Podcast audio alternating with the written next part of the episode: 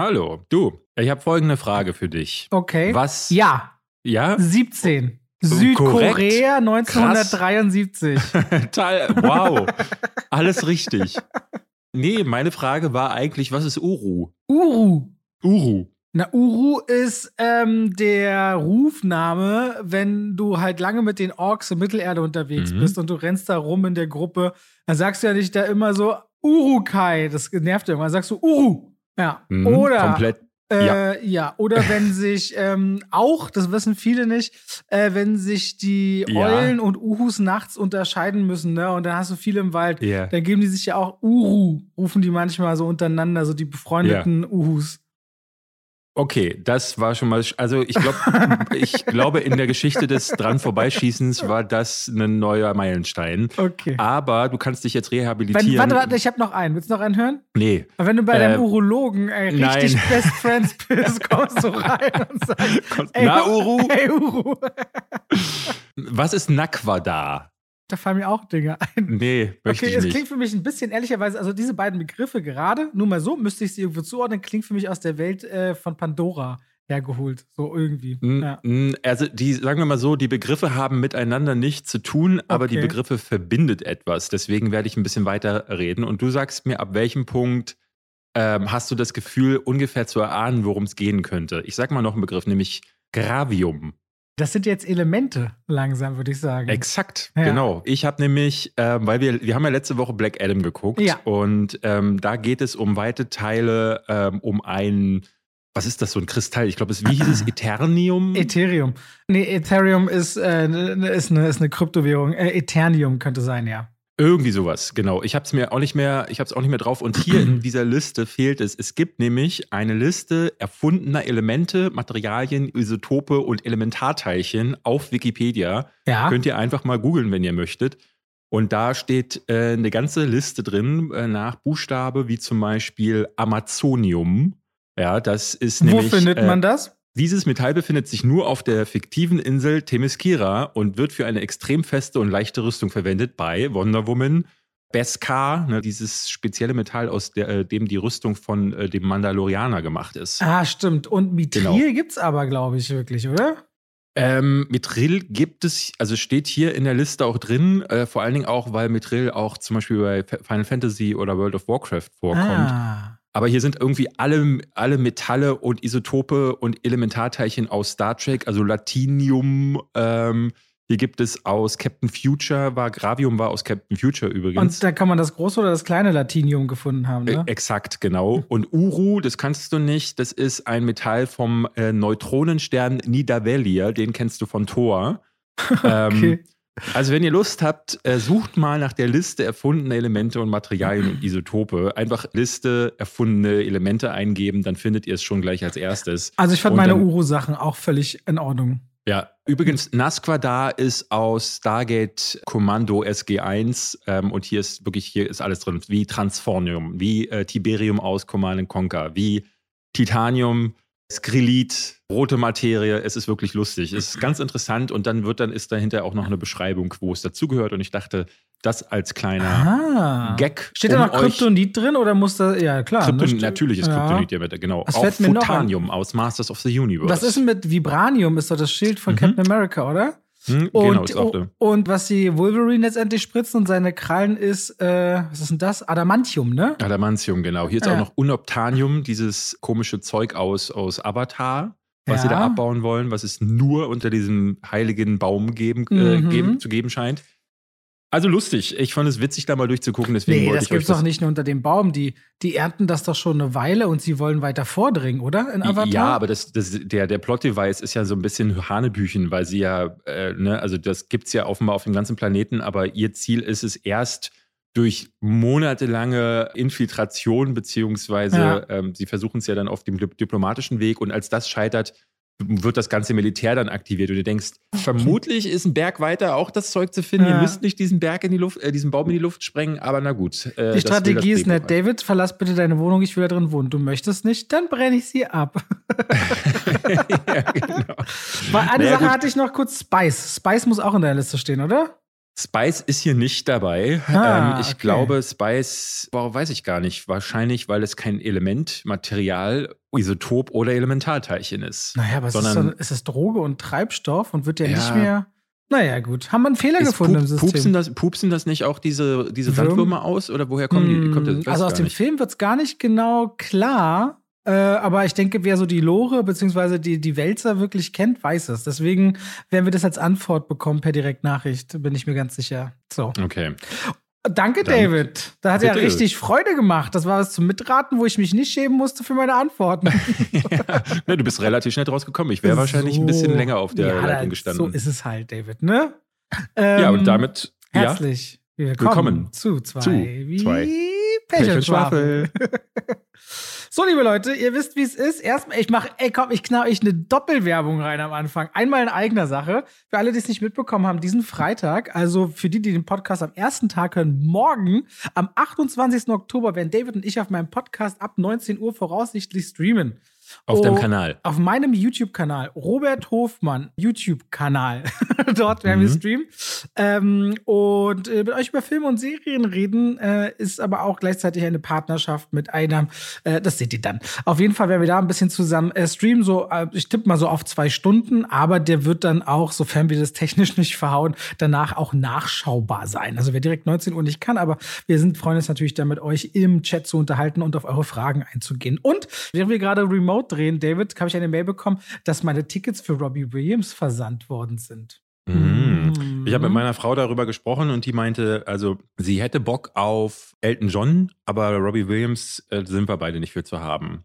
Elton John weiß, gibt glaube ich, keine Tickets Ich glaube mehr. nicht. Und das kostet auch 300 Euro, habe ich gesehen. Also ich kann auch für dich gucken, ob es noch Fansale gibt, offiziell bei Eventim. Ja, aber ich bin ja kein Fan. Ist das dann okay, wenn ich da trotzdem mitmachen würde? Aber ich, also so wichtig ist mir das nicht. Ich gucke mir dann halt einfach äh, nochmal Rocketman an. Nee, du kannst auch trotzdem. Also du musst nicht. Äh, Ja. äh, oh, gibt es einen Zusatztermin? Es gibt, der, spielt ja dreimal in Berlin. Es gibt noch Tickets ab 119 Euro.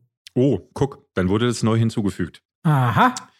Okay. Wir streiten uns heute mal wieder. Wir streiten uns. Ja, aber ich, Ich glaube, möchte- ich weiß gar nicht, ob das so richtig streiten ist, aber ich bin gespannt drauf, weil ich habe auch ein bisschen Angst. Ich verstreit gar nicht so gern mit dir. Nee, ich auch nicht. Aber wir sind zum ersten Mal seit ich gefühlt Ich habe ihm achteinhalb und siebeneinhalb Punkte gegeben. Oh, wow, wow, wow, wow. Ich bin auch Also- richtig aufgewacht am nächsten Tag und dachte, oh, ich finde den noch besser.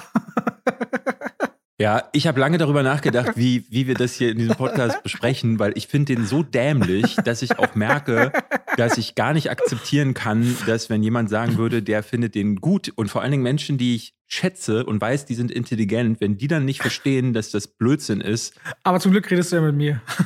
exakt. So, wir reden über The Menu, ein, ein neuer Aber Film ich habe, ich habe mal geguckt, unabhängig davon, ich, war dann, ich bin dann natürlich sehr interessiert, wie ist denn so der Metascore, also wie ist denn so die Kritikerlage Mhm. zu dem Film? Ne, ich möchte jetzt das nicht als Argument in die Runde führen. Ich war dann aber tatsächlich, weil ich, also zumindest was du angedeutet hast, ich gebe dir bei deinen Punkten ja total recht. Der hat aber tatsächlich, äh, ich glaube, in äh, sieben, äh, 72er oder 73er Metascore. Ich habe jetzt ja gar nicht Kritiken weiter gelesen, aber der scheint nicht schlecht anzukommen, auch äh, bisher dort, wo er gestartet ist. Der ist noch nirgendwo Ach so, gestartet, okay. glaube ich. Der ist nur gezeigt worden auf einem Festival. Ähm, Ah, und da okay. sind die ganzen Kritiken her. Ich hatte auch bei Letterbox gesehen, da hat er auch eine 3,9, was sehr gut ist. Ähm, Geht es bis aber- fünf bei Letterbox, ja, ne? Genau, geht bis 5. Also lass uns gleich darüber reden. Wir haben nämlich auch noch Black Adam, das haben wir den Letz Leuten letzte Woche ja versprochen. Ich würde sagen, das lösen wir erstmal ein. Du Ja. hast House of the Dragon zu Ende gesehen. Ja. Willst du nicht drüber reden? Oder Doch, ich wollte sagen, ein Knallerfinale. Also Ah. wirklich, wirklich, ich habe gerade auch frisch die Kritik gedreht. Ganz, ganz großartiges Ding. Ja. Äh, und ich habe noch, äh, wir haben beide noch Zeiten des Aufbruchs oder Aufruhrs, ich weiß gar nicht. Aufbruchs, glaube ich, ja. Ich habe mir nur den englischen Titel Armageddon Time, der neue Film von äh, James Gray. Ich muss Und noch ich was noch- über See How They Run sagen, weil der startet heute tatsächlich auch in Ah. den deutschen Kinos. Und ich würde dann äh, noch was über ähm, Chainsaw Man kurz erzählen. Und dann haben wir auch äh, versprochen, The Rock, unsere große The Rock-Retrospektive, wo wir alles zu seiner schweren Kindheit erzählen. Der Mann hat es wirklich nicht leicht gehabt, hatte nur 6,99 Euro in der Tasche und hat dann aufgerundet. Das werdet ihr nachher erfahren. So, dann lass uns doch anfangen, direkt mit Black Adam. Ja. Ähm, seit vergangener Woche gibt es den ersten Solo-Superheldenfilm mit Dwayne Johnson in der Hauptrolle zu sehen, nämlich Black Adam in der Welt von DC. Und Black Adam heißt eigentlich Ted Adam. Und vor 4600 Jahren war das in Kandak, einem Staat, ein Sklave. Und der König dieses Staates hat es abgesehen auf ein ganz besonderes Erz, was man dann in Davids äh, Trivia-Liste finden und nachlesen mhm. kann. Und im Grunde dessen, weil das eigentlich eine sehr weit entwickelte Kultur Kultur war und eine der äh, ersten wirklich komplett selbst äh, funktionierenden Zivilisationen, hat er sein Volk versklavt und äh, genau aus diesem aus dieser Versklavung heraus entsteht die Legende eines Champions, eines Champions, der dann irgendwann verschwindet, eingeschlossen wird, was auch immer es mit ihm passiert ist und eben 4600 Jahre später kehrt Ted Adam zurück im modernen Kandak, was wiederum von einer äh, internationalen äh, agierenden Organisation kontrolliert wird, um diese Ressource abzubauen, wo da so ein bisschen so eine Gesellschaftskritik natürlich drinsteht an diesen ganzen Ölkonzernen, die ja auch immer afrikanische Ölreserven abpumpen und die eigenen Länder dann durch Korruption durchseucht, im Grunde das nie bei der Bevölkerung ankommt. Und genau da entsteht die Legende des Ted Adam. Man hat ihr eine große Gedenkstatue gebaut und sie kehrt zurück, um das eigene Land zu beschützen, zu befreien und trifft dann auf die Justice Society of America, die sich dagegen stellt und sagt, hier ist eine ganz gefährliche Kraft am Arbeiten. So. Ich ja. seit letzte Woche gucken im Kino, ist in Deutschland mit 275.000 Zuschauern gestartet. Das ist, naja, nicht so dolle, ehrlicherweise. Und international so um die 65 bis 75 Millionen in den USA äh, am Markt rangegangen am Wochenende. Nur mal so ein ja. paar. Ist tatsächlich der beste Start für einen The Rock-Film. Außerhalb ja, von Fast and Furious, glaube ich. Genau ich glaube, ne, vermutlich werden die meisten unsere beiden Kritiken schon gesehen haben. Deswegen würde ich mich jetzt an der Stelle nicht zu lange damit aufhalten. Ich habe ganz viele Sachen gelesen, wie zum Beispiel Filmstarts hat den als den schlechtesten DC-Film äh, bezeichnet. Da muss ich sagen, da hat wohl jemand ähm, Wonder Woman 1982 oder wie der hieß nicht gesehen. Den fand ich nämlich nochmal deutlich schlimmer der hier, ich glaube, wir sind hinterher aus dem Kino raus und du meinst, meintest, was meinst du? Und ich so, ja, nicht so richtig schlimm, aber auch gar nicht gut.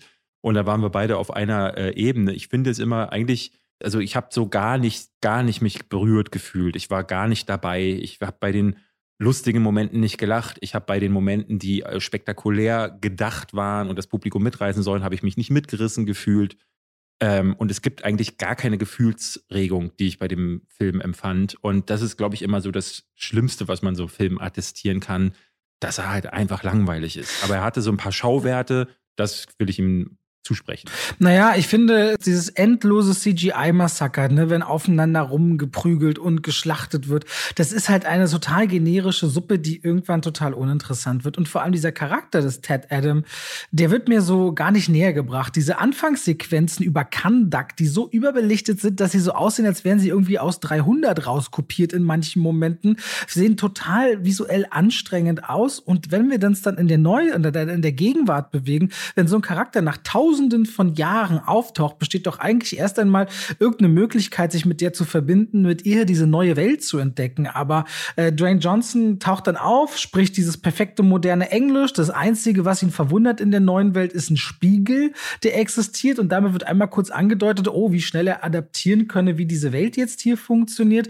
Aber das wird alles so gar nicht genutzt, sondern er ist auf einmal mittendrin in seinem Kampf für Freiheit, Gerechtigkeit und vor allem dem Grundsatz, man muss einfach auch töten auf diesem Weg, was natürlich diesem äh, Superhelden-Thema total äh, grundsätzlich widerspricht oder die Frage im Raum stellt, ob Superhelden überhaupt töten dürfen. Und dann tauchen halt mit der Justice Society of America gleich vier weitere Charaktere auf, plus eine Frau und ihr Kind und auch noch ein wahnsinnig eindimensionaler Bösewicht, der gleich bei sieben anderen Figuren natürlich überhaupt keine Geschichte bekommt. Und so wirkt dieser Film ganz generisch erzählt und hat überhaupt nichts, wo ich denke, äh, danach, dass mir Black Adam was bedeutet oder Ted Adam mir irgendwie nahe geht als Figur, weil Dwayne Johnson auch wahnsinnig limitiert ist in seinem Schauspiel. Wir werden ja später darüber reden. Der macht so viel, dass er sich natürlich schauspielerisch überhaupt nicht damit sich beschäftigen kann, auseinanderzusetzen, wie weit man auch herabsteigt, um vielleicht so eine Superheldenfigur und ihren Konflikt nach außen zu kehren.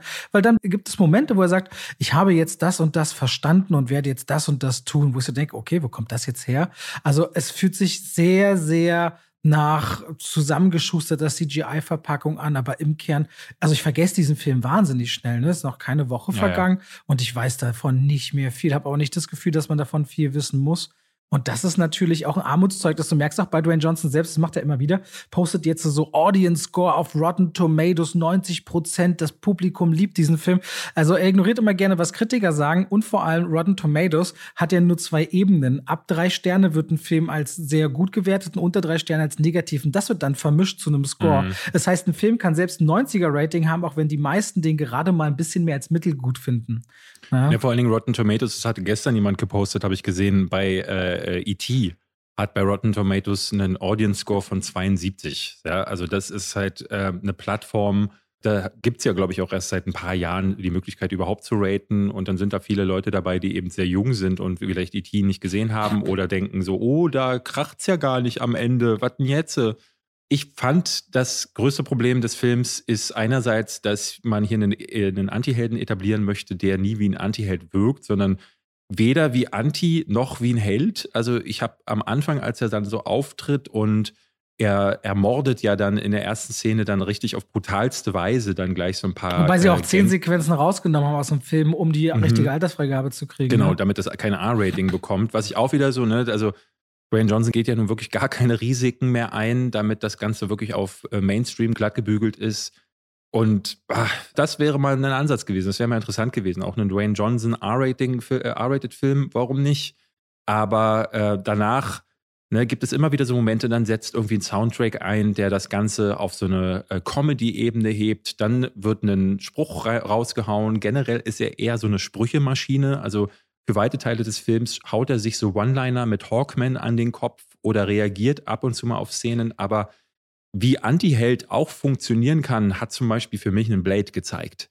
Ja, du kannst der stille, brooding Held sein, der im Schatten rumsteht und äh, der moralisch zwielichtig ist, aber du kannst trotzdem eine gewisse Tiefe haben. Und das hat einen Wesley Snipes um Meilen besser gemacht damals. Der Charakter ist natürlich ein bisschen tiefer, aber muss man auch sagen, Black Adam eigentlich auch. In den Comics hat er eigentlich ganz schön was zu bieten und war da lange Zeit böse, mal ganz klar. Und ist erst in den letzten Jahren bei äh, in den DC-Comics eben zu so einer Figur geworden, die immer mal wieder auch sich auf die Seite des Guten schlägt. Ich glaube sogar, der war sogar mal eine Zeit in der äh, Justice League of America drin, aber eigentlich der Gegner von Shazam. Und äh, hier wirkt es aber so, also gerade am Ende habe ich, ich habe überhaupt nicht verstanden, wer ist dieser Charakter am Ende? Also ähm, es gibt keine Entwicklung bei Black Adam, außer dass er am Ende dann sagt so, ich habe jetzt einen neuen Namen, weil am Anfang heißt er Teth Adam und irgendwann sagt er dann, ich bin und dann blendet der Film ab und dann steht dann sein neuer Name. Ähm, das wird jetzt für viele von euch, Entschuldigung, wenn euch das jetzt spoilern sollte, aber ja, am Ende steht der Name des Hauptcharakters in den, in den Credits da das ist viel zu wenig. Und es zeigt auch nochmal, dass ähm, Dwayne Johnson, das hast du auch irgendwie gemerkt, er hatte vor, einen ikonischen Charakter zu spielen, der sich immer wieder in Pose rückt. Also wo du merkst, er dreht sich so in Zeitlupe aus dem Rauch, der, ne, die, die Flammen äh, vergehen hinter ihm gerade noch und dann dreht er sich so ins Bild oder er setzt sich auf den Thron und nimmt genau die Position ein, die, die es auch in einem der Comics als äh, Bild gibt. Und darauf wurde Acht gegeben. Ne? Darauf wurde Wert gelegt, so cool wie möglich zu inszenieren. Ich finde, man sieht halt regelrecht, wenn man sich auch anschaut, er hat sich ja da schon lange reingesetzt. Ich glaube, bei Shazam hat er ja auch schon mitproduziert, weil Black Adam sollte ja schon mal in Shazam auftauchen. Stattdessen mhm. bekommt er einen eigenen Solo-Film. Was die Zukunft von Henry Cavill in der DC-Welt als Superman angeht, hat er sich extrem stark gemacht, um eine lange Agenda für Black Adam durchzusetzen. Als klar wurde, dass Warner Brothers mit Discovery merged und mit David Zaslav ein neuer Boss kommt, ist er an der alten Warner-Riege wo vorbeigelaufen mit seiner Entourage direkt zum neuen Chef und hat ihm die Pläne gepitcht und er setzt sich da halt richtig rein, um seine Vision bei DC durchzusetzen, womit er jetzt in Warner stark integriert ist, bei Disney relativ stark integriert ist und bei Netflix stark integriert. Und vor allem auch diese Heldenwahl oder diese Familienunterhaltungsgeschichten wirken für mich in einem höheren Sinn wie ein Stepstone mehr auf seinem geschäftlichen Weg hin zu irgendwann einer Presidential Campaign. Also mich wird das, er lässt das immer wieder droppen, wenn die Leute es wollen, würde er äh, für den US-Präsidenten, würde er versuchen, und da hält sich auch politisch, ne? Immer mal wieder, taucht bei Republicans und bei Democrats auf, bei verschiedenen Veranstaltungen, um sich alles offen zu halten. Ich, ich habe immer das Gefühl, das ist sein übergeordneter Plan. Milliardär werden und äh, irgendwann äh, Präsident der Vereinigten Staaten von Amerika. Und ich finde, seine Rollenwahl äh, gibt mir immer auch einen Geschmack in diese Richtung, wenn ich mir das ja. angucke mit Black Adam. Naja, na, wie so glatt wie so ein Aal, ne? Ähm, ist, äh, du musst so wie so eine, äh, in der Politik ja auch, wie so eine flutschige Flunder, musst du dich so durchigeln können und das kann der. Ja, ich meine halt auch später, wenn du überlegst, Black Adam mhm. und Superman retten zusammen das Universum, dann ist ja halt irgendwann, wenn diese Köpfe, die dann halt so ein Bild von einem Präsidenten sehen, der mit Superman, also wirklich der Grundfigur des popkulturellen Heldendaseins. Also mich würde das nicht wundern, wenn das wirklich ein lange gedachter nächster Schritt ist in diese Richtung um jetzt mal von der Kampagne vielleicht ja, ja, einen Schritt zurück zum. Nee, nee, ja, also ich finde den Ansatz ja nicht schlecht, aber ich glaube, der, der erste Schritt wird ja erstmal sein, das äh, teast er ja seit geraumer Zeit. Jetzt geht es erstmal den Größen vom DC Universe an den Kragen und da will er aufräumen. Er redet ja die ganze Zeit davon, dass es da jetzt einen Paradigmen-Shift, Paradigm-Shift gibt ähm, und er wird jetzt die neue Rangordnung äh, durch, durcheinander bringen und angeblich soll es einen Kampf gegen Superman in einem der nächsten Filme geben. Und da graut es mir ganz besonders vor, weil du siehst in diesem Film schon, ähm, dass die Figuren zum Teil ne, wieder übermächtig sind. Gerade so der Endkampf, äh, da, wenn es dann auch gegen den Antagonisten geht, da hauen die sich dann wieder völlig schwerelos durch die Lüfte und ich merke, wie das einfach gar nichts mit mir macht. Das war schon bei Man of Steel furchtbar. Ich finde es hier furchtbar ich merke auch, dass diese Justice Society, das ist totaler Schwachsinn also gewesen. Also Dr. Fate mochte ich tatsächlich. Dr. Fate mochte ich auch. Und Hawkman hatte auch noch irgendwie was, aber jetzt guck dir mal Atom Smasher an, der gefühlt wie so ein Elfjähriger ist, der über seine eigenen Schnürbänder äh, fällt, die er nicht richtig gebunden bekommt. Und richtig affig fand ich Cyclone, die ja gar keinen Sinn ergeben hat. Weder ihre Kräfte, wo man, ne, also was hat man sich da beim Drehbuchschreiben gedacht?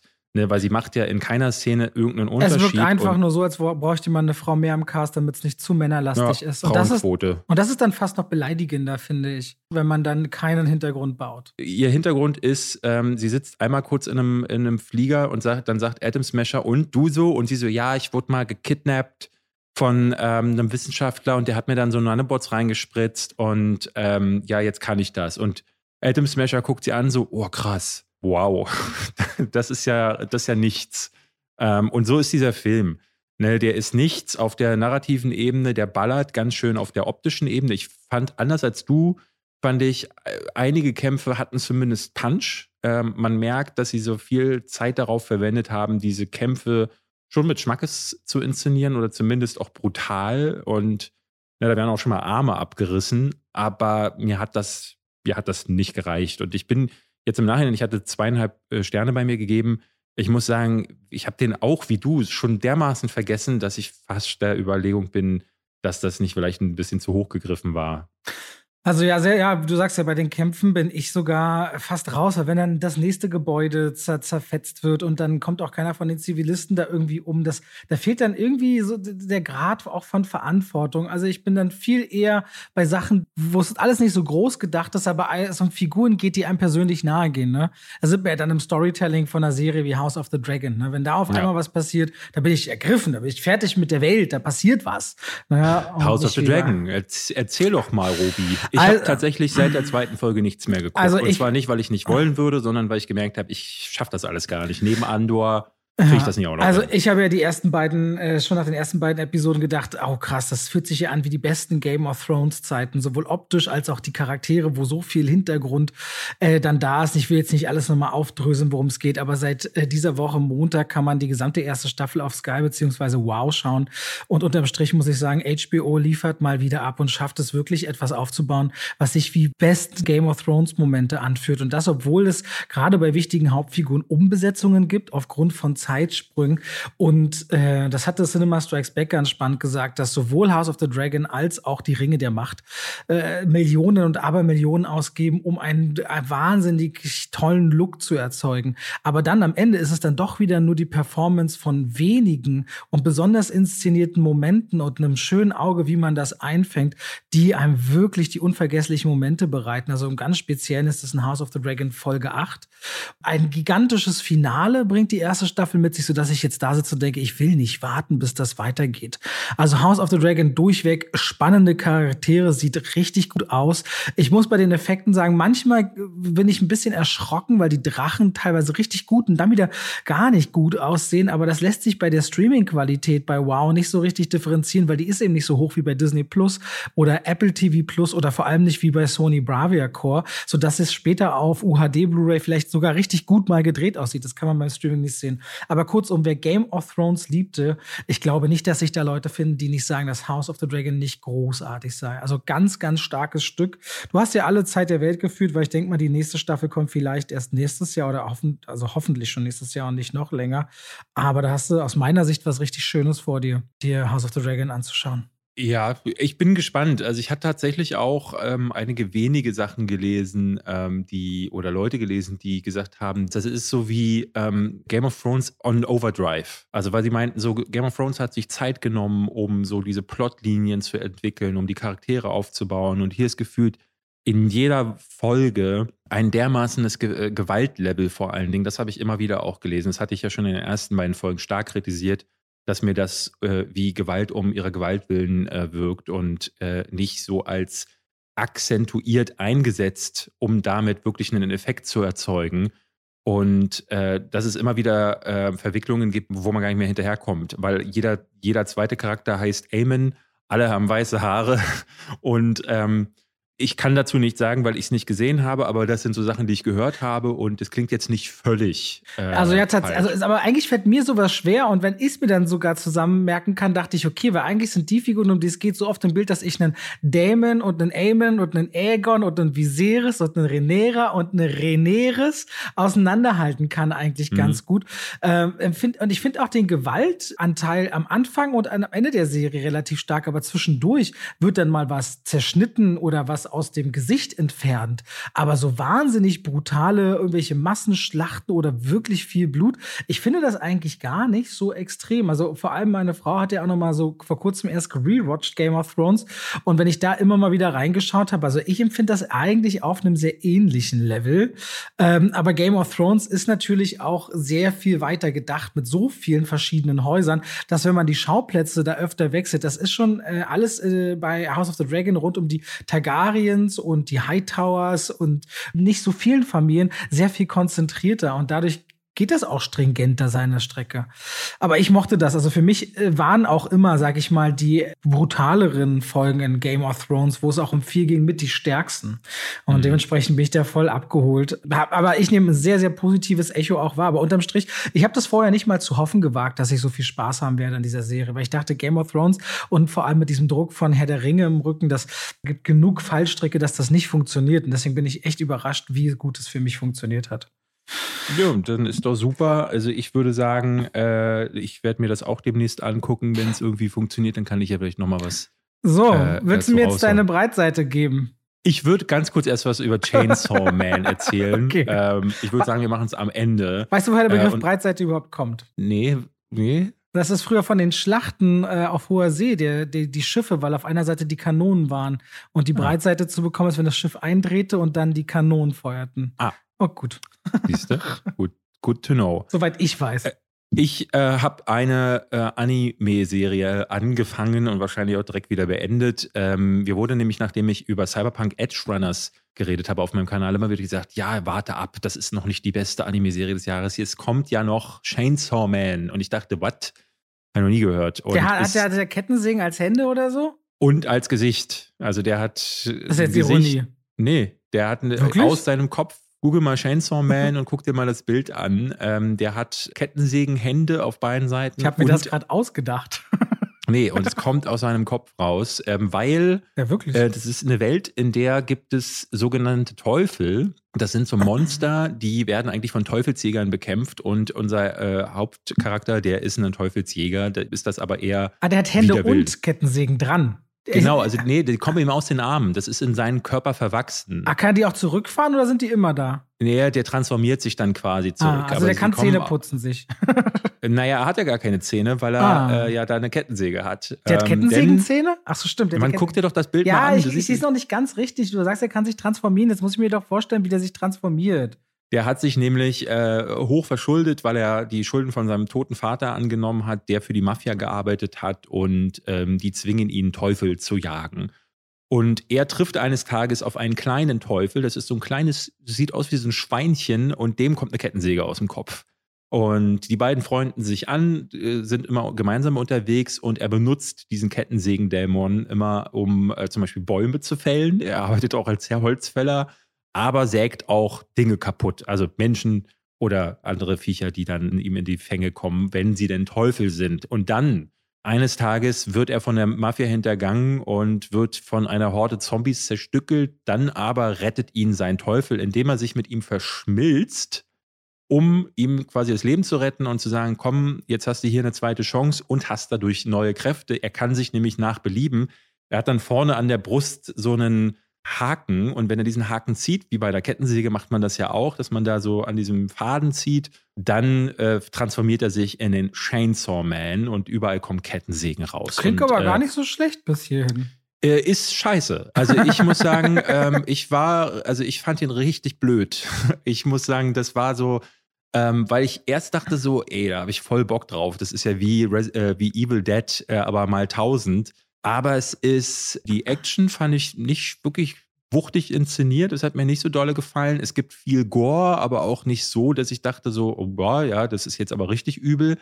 Aber was ich richtig furchtbar finde, ist, dass der Typ eigentlich sein Hauptziel ist es, irgendwelche Mädels flach zu legen. Er will Möpse, er hat voll Bock, je, äh, endlich mal eine zu vögeln und. Äh, Zieht aus Versehen dann einer an einem Haken aus Versehen mit einem Beischlafen, die wird zersägt. So klingt das für mich, jetzt wird sowas passieren. Weiß ich ehrlich gesagt okay. nicht. Er kommt dann in der zweiten Folge, trifft er dann auf so dieses typische Anime-Mädchen mit rosa Haaren, die dann ähm, ihn so als Schoßhündchen benutzt.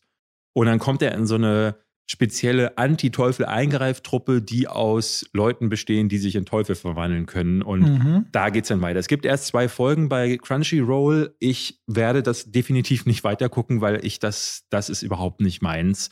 Mein Kumpel Tim, der hatte mir das gezeigt, weil der ganz begeistert davon war und meinte, so, das musst du dir angucken. Und dann haben wir danach noch Tokyo Ghoul angefangen. Hältst du Tim für intelligent? Das hat doch äh, hat jetzt nichts damit zu tun. Ich finde nicht, dass Intelligenz damit was zu tun hat, wie die. Ich habe äh, dir eine Frage gestellt. Du weißt noch gar nicht, worauf ich hinaus will. Ich finde Tim intelligent. Ja. Du hast ja letzte Woche gleich zweimal das Problem gehabt, Dinge gesehen zu haben, wo du Freunde, die intelligent sind, schätzt und die eine andere Meinung hatten. Nein, nein, nein, nein. Das will ich jetzt nicht in äh, einen Topf werfen. Ich Ach so, finde nicht, dachte, dass bloß weil du eine andere Meinung hast, bist du automatisch unintelligent. Nein, ich hab, du hast vorhin gesagt, dass du dir manchmal etwas, wenn du es nicht gut findest, gar, gar keinen Bezug dazu hast, dass wenn Leute, die du eigentlich schätzt und weißt, die sind intelligent, ganz woanders auf der Skala sich wiederfinden. Da manche Nein, dir dann ist, äh, bei, Wir kommen jetzt gleich bei dem Menu dazu, nicht vorgreifen. Ich finde bei dem Menu ähm, gibt es zwei Arten, diesen Film zu gucken. Die eine ist, dass man sich einfach berieseln lässt und die Dinge nicht hinterfragt. Und gut, das hat jetzt auch noch nichts mit Intelligenz zu tun. Aber ähm, ich finde, die andere ist dann wirklich meine Art, die richtige Art. Gut. ja, also Chainsaw Man, wie gesagt, ich kann total verstehen, wenn Leute daran Freude haben. Und das ist halt dieser typische Anime-Spaß, ähm, muss man sagen. Ne? Ich meine, so dieses, dass der Hauptcharakter super thirsty ist und ich gab doch damals Golden Boy, hieß es, glaube glaub ich, auf MTV. Der hat ja auch nichts anderes zu tun gehabt, als dass ihm die Lippen quasi angefangen haben zu triefen, wenn er irgendwelche Mädels in Unterwäsche gesehen hat. Und ich glaube, das wird sich wahrscheinlich im Laufe der Staffel noch ändern, sonst wäre dieser Manga, auf dem das Ganze basiert, nicht so erfolgreich, ähm, hoffe ich. Aber also ich bin da, da aber raus. Also dafür, ähm, weil ich habe das ja schon mehrfach gesagt, wenn Anime, dann halt so sowas wie Tokyo Godfathers oder so wie äh, Perfect Blue oder äh, Prinzessin Mononoke. Also Sachen, die auch ein bisschen erwachsener sind. Aber wenn ich das schon sehe, wenn die Bäckchen rot werden, wenn sie sich schämen, da kriegst du kriegst Schreien. Das ist leider gar nicht meins. Deswegen Chainsaw Man leider nichts für mich. Danke für die Tipps von den Leuten, die es mir gegeben haben. Aber sobald ihr, lange ihr daran Spaß habt, seid ihr A, trotzdem intelligent Und B, ich freue mich für euch. so, jetzt die richtige Art und Weise, einen Film zu sehen. Dann mach den, äh, den, See How They Run. Dann machen wir lieber den noch. Das habe ich ja schon angedeutet letztes Mal. Das können wir relativ kurz halten. See How They Run, der startet äh, heute in den Kinos und ist ein Film von, äh, beziehungsweise so, so ein mittelteurer Film. 40 Millionen Dollar ist immer das, wo wir sagen, das ist eigentlich die Größenordnung, die wir äh, ja so gerne mal sehen wollen. Auch starbesetzt mit einem Sam Rockwell, mit einer Saoirse Ronan, Adrian Brody unter anderem in den Hauptrollen und beschäftigt sich mit dem, kennst du das Theaterstück äh, The Mousetrap beziehungsweise die Mausefalle? Nee. Das ist von danach Agatha Christie und ist das meistgespielte, also das längste gespielte Theaterstück aller Zeiten. Das hat am 6. Oktober 1952 Premiere gefeiert und wurde bis zur Pandemie, da musste ja das Theater geschlossen werden, komplett durchgespielt, hat über 10 Millionen Besucher. Und aus diesem Theaterstück soll in dem Film ein Film gemacht werden. Und äh, das, die Ironie darin ist eigentlich, dieser Film darf erst gemacht werden, wenn es sechs Monate auf keiner Bühne lief. Das heißt, besagter Film hätte bis heute auch nie entstehen können und es steht erst jetzt irgendwie deswegen, weil es eine Pandemiepause gab. Man erzählt die Geschichte eines Regisseurs, der will einen Film machen und der streitet sich zur Feier des, der hundertsten Aufführung dieses Theaterstücks in den 50er Jahren mit so verschiedensten Leuten, mit dem Theaterleiter, mit dem Hauptdarsteller, flirtet mit irgendwelchen Frauen Frauen drum. Sehr unsympathisch von Adrian Brody gespielt. Und der wird wenig später tot sein. Von irgendeinem umgebracht mit einem Mantel und einem Hut und mehr sieht man gar nicht. Und das ruft einen Inspektor und seine Constable, seine neue bei der Polizei von Scotland Yard auf den Plan. Und die sollen jetzt im Agatha Christie-Style herausfinden, wer war es denn jetzt eigentlich? Und schon im Voice-Over hörst du am Anfang, it's a who done it. And if you have seen one of them, you have seen all of them. Also es ist so ein typisches Wer ist es gewesen Spiel Spiel und die funktionieren im Grunde immer nach dem gleichen Prinzip. Und genau das ist auch bei See How They Run der Fall. Der Film ist äh, rund um diese Frage, wer hat diesen Regisseur ermordet? Man guckt sich das Theater an, man guckt sich die Leute an. Der Inspektor hat noch ein Alkoholproblem. Die junge Constable ist übernaiv und schreibt immer alles mit und will alles herausfinden, alles ordentlich machen, weswegen es eine ganz süße Chemie zwischen diesen beiden Polizisten gibt. Aber was passiert ist, ein schön ausgestatteter Film, ein gut aufgelegter Cast, aber ein unglaublich langweiliger Film der vor allem schon in einem Storyboard sehr früh vorwegnimmt, wie er eventuell enden könnte und dann die, diese gefährliche Metaebene aufmacht, wo man glaubt, indem man zu erzählen, dass man kreativ sein möchte, im Grunde sich aber selbst total verrät und dann nicht mehr kreativ ist. Schön anzusehen, nett gespielt, extrem voraussehend und sehr, sehr langweilig dann. Und das, obwohl er nur 98 Minuten gibt. Also, das ist es im Grunde. Du musst ein großer Agatha Christie-Fan sein und dieses Kriminalambiente äh, mögen, aber da sind wir bei weitem noch nicht bei einer Qualität von dem Der Mord im Orient Express, weil es im Grunde auch so eine verschachtelte Nummer ist, dass in diesem Theaterstück dann wiederum außenrum dieser Fall passiert. Ja, was soll ich sagen? Gut aufgelegte Nummer, aber keine Geschichte, die sich trägt. Und vor allem in einem Krimi sollte es spannend sein. Der Film ist maximal hier und da ein bisschen witzig und unterhaltsam aufgrund seiner leicht suffisanten Art. Mehr ist es aber nicht gewesen. So. Ja, das habe ich mir gedacht. Ich habe nämlich auch eine Einladung zu, äh, für die Pressevorführung bekommen, habe das Poster gesehen und dachte so, oh nee, lassen wir mal sein. Ja gut, ich bin aber dann so, wenn ich natürlich Simon Rockwell und Saoirse Ronan und Adrian Brody höre, denke ich schon, na okay, bin, bin ich jetzt, also interessiert mich schon, was dahinter steckt. Aber, ja, aber wenn man so gar keine, wenn man gar keinen Bass aus äh, den USA hört ja, zu solchen Filmen. Aber gerade Sam Rockwell hat ja eigentlich ein recht feines Händchen für seine Stoffe. Mhm. Und ja, naja, gut. Also der hat auch viel Müll gemacht, so Three Billboards Outside Ebbing, Missouri. ja, oder Man Moon. on the More Moon, genau. Ja. Oder, oder Green Mile. ja, genau. Kommen wir zu schlechten Filmen. Wir haben beide The Menu gesehen, ein Film. Der auf mit IMDb mit die Speisekarte übersetzt tatsächlich. Echt? ich weiß nicht, aber er wird hier in Deutschland auch als The Menu starten und zwar, ich weiß gar nicht wann, aber ich Am glaube 17. Jetzt, November, es ist auch noch ganz schön hin. Ja, Ralph Fiennes ist dabei. Äh, dann natürlich Anya Taylor-Joy, die ist für mich die neue, die weibliche Dwayne Johnson. Also wann immer du einen einen Film guckst, die hast du eine 50-50 Chance, dass Anya Taylor-Joy jetzt Aber die kann nun wirklich spielen im Vergleich zu Dwayne Johnson. Die mag ich, genau. Die finde ich auch gut. Äh, Nicholas Holt ist mit dabei. Auch den finde ich super. Ähm, der einzige, den ich noch äh, so kannte, war John Leguizamo. Ähm, man kennt ihn aus Spawn natürlich, seine wichtigste Rolle, wie ich finde. Und dann äh, zuletzt äh, John Wick, aber äh, auch bei den Mario Brothers dabei gewesen. Der spielt hier einen alternden Schauspieler, der gehört zu so einer Riege von Gästen, die auf eine Insel eingeladen werden, nämlich äh, auf, zum Restaurant Hawthorne. Das ist das Restaurant vom, äh, von Chef, wie weiß ich, wie heißt der im Film? Julian irgendwas? Slowick. Und der ist der krasseste Koch ähm, und der verspricht ein Menü, was man so noch nicht erlebt hat und lädt dazu unter anderem eine Restaurantkritikerin ein. Wir folgen Nicholas Holt, der ist so ein Foodie, also jemand, der sich total mit Essen auskennt und der bringt seine, ja, man denkt am Anfang Freundin Anya Taylor Joy mit zum Essen und äh, es gibt noch ein alternes Ehepaar, die immer wieder regelmäßig einfach fein essen gehen, weil sie einfach scheiße reich sind. Ähm, und dann gibt es so eine Gruppe von neureichen Tech-Gurus, die sich das einfach mal gönnen, weil einer von ihnen Geburtstag hat. Und dann passieren Dinge bei dem Menü, die dich total begeistert haben. Und ich war wirklich ab Minute, sagen wir 20 dabei, äh, mich versuchen zurückzuhalten, nicht zu gehen. Das war nahezu unerträglich. Für mich sind das ja immer auch die schwierigsten Kinobesuche. Ich sitze da, freue mich und höre dann David so anderthalb Meter neben mir. Ah und dann schlägt er sich ins Gesicht. Dieses Klatschen, wenn er sich ins Gesicht schlägt, wirklich, dann denke ich immer so, Mann, ey, kannst du es nicht woanders machen? ja, aber es ist auch wirklich, ich hatte diesmal wirklich zu tun, weil ich einerseits dachte so, oh, ich habe eh so, Disney lädt mich normalerweise nicht ein zu solchen Sachen. Wenn du jetzt gehst, dann sind die wieder bockig. Oder aber, wenn ich, ne, dann gibt es wieder einige Leute, die sagen so, äh, wieso geht er in der Hälfte? Aber es war so scheiße. Es gab so einen Satz, da war ich, da merkte ich, da bin ich so ruckartig. Da wollte ich so aufspringen. Das war der eine Satz, äh, ich möchte ihn kurz äh, sagen, weil es wird euch nicht spoilern. Da sagt eine der Köchinnen, dass jemand anderes sie ficken wollte.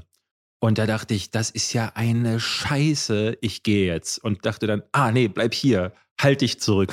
Aber das passiert relativ spät im Film. Ja, aber das ist schon, es ist trotzdem, ja. es gibt, gab immer wieder so Momente. Erzähl mal, ähm, was dich daran so begeistert hat. Also was ich erstmal, ich, du weißt, ich habe eine große Faszination für Essen und die Leidenschaft hinter dem Kochen, dem Drapieren, dem Arrangieren an den Farben. Ich meine, ob ich jetzt Veganer bin oder nicht, du kannst natürlich mit tierischen Produkten so viele, auf so viele Art und Weisen zubereiten. Und wenn ich allein schon, jetzt ist immer nur das Essen-Thema im Vordergrund, diese Küche sehe, die Kupfertöpfe, die Kupferpfannen, das Kochen auf Gas, das Anrühren der Soßen, die Schieferschalen, auf denen alles angeordnet wird, dann denke ich so, man, das sieht fantastisch aus, diese Küche. Ich, ich, ich finde, da, da, geht bei mir richtig ein Herz auf. Ich meine, Chef's Table wird direkt ja auch benannt in dem Film. Und äh, wenn ich so Leidenschaft, äh, wenn die sehbar wird, und das ist es ja der Fall, weil sie auch im Grunde sagen, das hätte ich mir sogar fast noch gewünscht, dass sie zeigen, sie ziehen auch all ihre Tiere groß und bauen ihre Zutaten an.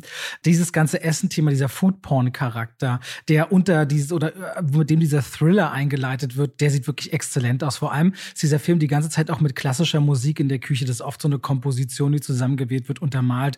Das ist für mich dann einfach richtig schön anzusehen. Das ist erstmal das eine, wo ich sage, da fühle ich mich thematisch als Szene oder als Ort, der isolierte Ort auf dieser, weil das Ganze ist auf einer Insel, das hat David nicht gesagt. Die Leute setzen über auf eine Insel, womit so ein ganz isolierter Charakter entsteht und ein Kammerspiel ein Stück weit auch. Ähm, da fühle ich mich erstmal inhaltlich abgeholt. Und dann finde ich, äh, dieser Film ist durchkonstruiert, aber jede dieser Figuren die sich natürlich auch leisten kann, dahin zu gehen und hinzuwollen, kann schon sein, dass sie deswegen auch so besonders sind. Und wenn dann eben und optisch diese Küche abgetrennt ist, diese ganzen Weißkittelträger, und dann gibt es diese einzelnen kleinen Biografien, von denen wir überhaupt nicht wissen, was passiert da eigentlich, aber nach und nach sich quasi Kreuzungen oder Wege lüften und ein Chef, dessen reine Autorität und irgendwo auch Dinge, die in deinem Leben falsch gelaufen sind, sodass er seine Werte auf eine ganz perfide Art und Weise abstellen oder ausdrücken muss und das dann so eine miese, fiese, zynische und blutrünstige Nummer wird, da habe ich einfach so eine ganz eigene Art und Weise von Unterhaltung dran empfunden, zuzusehen, wie eigentlich sehr stolze Menschen Dinge verwechseln. Wenn der Geschäftsmann Geld mit Macht verwechselt oder die Restaurantkritikerin ihren Einfluss mit wirklichem Ansehen verwechselt oder Wohlstand mit Loyalität oder ein Schauspieler Ego mit Talent verwechselt und das quasi dann aufgerufen wird und man im Grunde sagt, du denkst, du bist das, aber in Wirklichkeit bist du nur das und du wirst klar darauf hingewiesen, wie sehr auch das, was du tust, anderen vielleicht schaden kann. Es sind einfach immer so punktuelle Sachen entstanden, wo ich dachte, ich habe diese Überreaktion dann auch mit einer Form von Gewalt drauf zu reagieren, äh, das wieder runterzukochen letztendlich. Da gibt es so eine Frau in der Crew, die quasi, egal wie sehr alles eskaliert, einen ganz kühlen Kopf bewahrt und sagt, als nächstes machen wir das und tun dieses. Und dann immer wieder das Tempo runtergezogen gezogen wird. Und allein das Klatschen von Ralph Fiennes dafür sorgt, dass ein Beat entsteht und die Stimmung wieder komplett kippt, obwohl alle zwischendurch am Rad drehen. Ich fand das sehr unterhaltsam und unterm Strich auch ziemlich kurzweilig. Und ich mochte das sehr, sehr gerne. Und visuell finde ich, dass äh, die Farben, die Farbkomposition, die Farbpalette und das Einfangen in diesem Ort und das Ganze auch in so ein Dunkel. Langsam wird es Nacht draußen und damit kippt auch die Stimmung. In der Gesamtkomposition mochte ich das sehr gerne. Ja. Ich fand den irre idiotisch. Das war ein so beschissener Film. Tut mir leid, dass ähm, ich lache. Ich finde das, ich finde das unterhaltsam. Ich finde das wirklich unterhaltsam, ähm, wenn wir so weit auseinander liegen, weil ja. ich finde es einfach unterhaltsam. Ist jetzt keine Form von irgendwie Auslachen, sondern ich finde das einfach eine witzige Situation. Das wirkt für mich wie ein Film von Psychologiestudenten für Psychologiestudenten im ersten Semester, die zu Hause so ein Buch von Erich Fromm zu stehen haben und deswegen glauben, dass sie die Natur des Menschen durchblickt haben und jetzt ein Drehbuch geschrieben haben, bei dem man irgendwie die gesamte Zeit das Gefühl hat, dass man regelrecht die Macher und Autoren im Hintergrund hören kann, wie so die Rädchen sich bei ihnen drehen und wie sie sich dann auch auf die Schultern klopfen, weil sie sagen, guck mal, ist das nicht super intelligent, was wir da geschrieben haben? Ne? Wir machen was über Kunst und wir machen was über die Natur des Menschen, aber eigentlich ist das hier auch ein zynisches Abrechnen mit allen Feindbildern, die man so auf der Welt haben kann. Wir haben so jedes Feindbild, was man so haben kann, haben wir in diesen Raum gesetzt. Ja, die Reichen sind dabei, es sind die arroganten Tech-Gurus dabei und es ist auch wirklich diese Figurenkonstellation wirkt, als hätten die im äh, Autorenraum mit einem Pfeil da gesessen und dann hätte es da so eine große Tafel gegeben. An dieser Tafel wäre jedes Klischee, was du dir ausdenken kannst, was so eine Figur haben kann, wäre da drauf gewesen. Dann hätten die da mit diesen Dartpfeilen draufgeworfen und hätten dann gesagt, yo, guck mal, die Tech-Gurus, die sind nicht nur reich, die sind auch noch arrogant. Aber die Tech-Gurus, die haben natürlich auch noch Dreck am Stecken. Natürlich haben die irgendwie auf irgendwelche Offshore-Konten Sachen veruntreut. Und natürlich gibt es dann den Boss dieser Tech-Gurus und dann, gibt's, dann wird mit diesem Boss gedroht, weil einer dieser äh, Gurus sagt dann, wissen Sie eigentlich, wer wir sind? So, und dann äh, wird rübergeschwenkt zu dem reichen Pärchen. Natürlich sind die beiden komplett entrückt. Natürlich hat der alte Mann die Dame äh, betrogen und sie ist natürlich Alkoholikerin. Wir schwenken einen Tisch weiter, da ist die Restaurantkritikerin, die natürlich so einen schleimigen Speichellecker neben sich zu sitzen hat, der sie die ganze Zeit enabled. Sie ist natürlich Narzisstin und hat natürlich so eine ganz affektierte Art und Weise.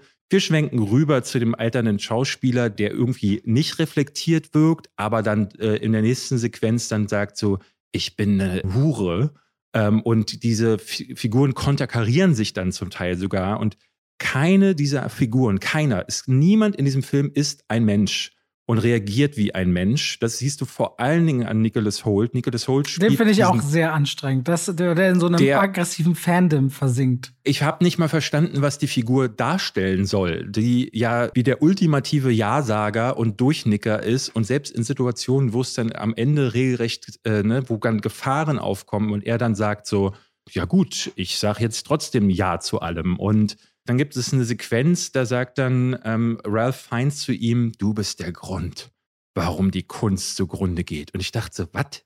Was labert ihr denn für einen Scheiß? Das ist ein so stumpfiger Film, der äh, ganz armselig versucht, irgendwie auf äh, das Thema Kunst irgendwie auf eine ganz und ne, äh, zu dekonstruieren oder was auch immer. Und wie banal und plump sie das machen, wird dann auch am Ende dann nochmal revealed. Es gibt dann eine Szene, zwischen Ralph Fiennes und Anya Taylor-Joy, die dann irgendwie die, die wahre Natur von Kunst unterstreichen soll. Denn Kunst ist nur dann wirklich wertvoll, wenn sie Spaß macht und wenn sie glücklich macht. Ne, weil Kunst kann ja auch Ausdruck von Leid sein, von Schmerz, kann ja alles Mögliche bedeuten. Kunst macht man aus unterschiedlichsten Motiven.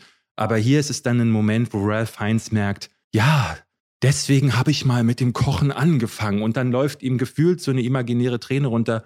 Und I, das ist ein Film, der erinnert mich voll an The Hunt, der vor drei Jahren oder so rauskam. Dieser furchtbare Film von Universal Pictures, wo dann auch dieser äh, politische, ne, das ist so politisch aufgeladen. Produziert ist das Ding hier von Adam McKay, den ich genau für solche Sachen eigentlich scheiße finde in der Regel, ne, wo ich dann äh, auch bei The Big Short oft denke, so, oh, wenn dann die Leute wieder mit dem Finger drauf zeigen und guck mal, ich habe verstanden, wie die Welt tickt und damit schalten wir rein in die Werbung. David, ich ja. sehe ja manchmal, krieg ja mit, du bist ja schon auch manchmal gestresst, ne? Ja. Du ja. sagst dann manchmal so, also ich bin müde, ich habe nicht Ja. gut geschlafen, muss viel arbeiten. Ja. Der Hund hat wieder einen Flug Vor allem bei uns im Podcast ist es auch immer so, ich werde müde, aber Ja, weißt du, was wirklich sehr entspannt? Ich habe einen Podcast-Tipp für dich. Und zwar hier aus unserer Produktionsbutze, richtig schön aufbereitet: Dungeons and Dreamers. Hast du schon mal gehört?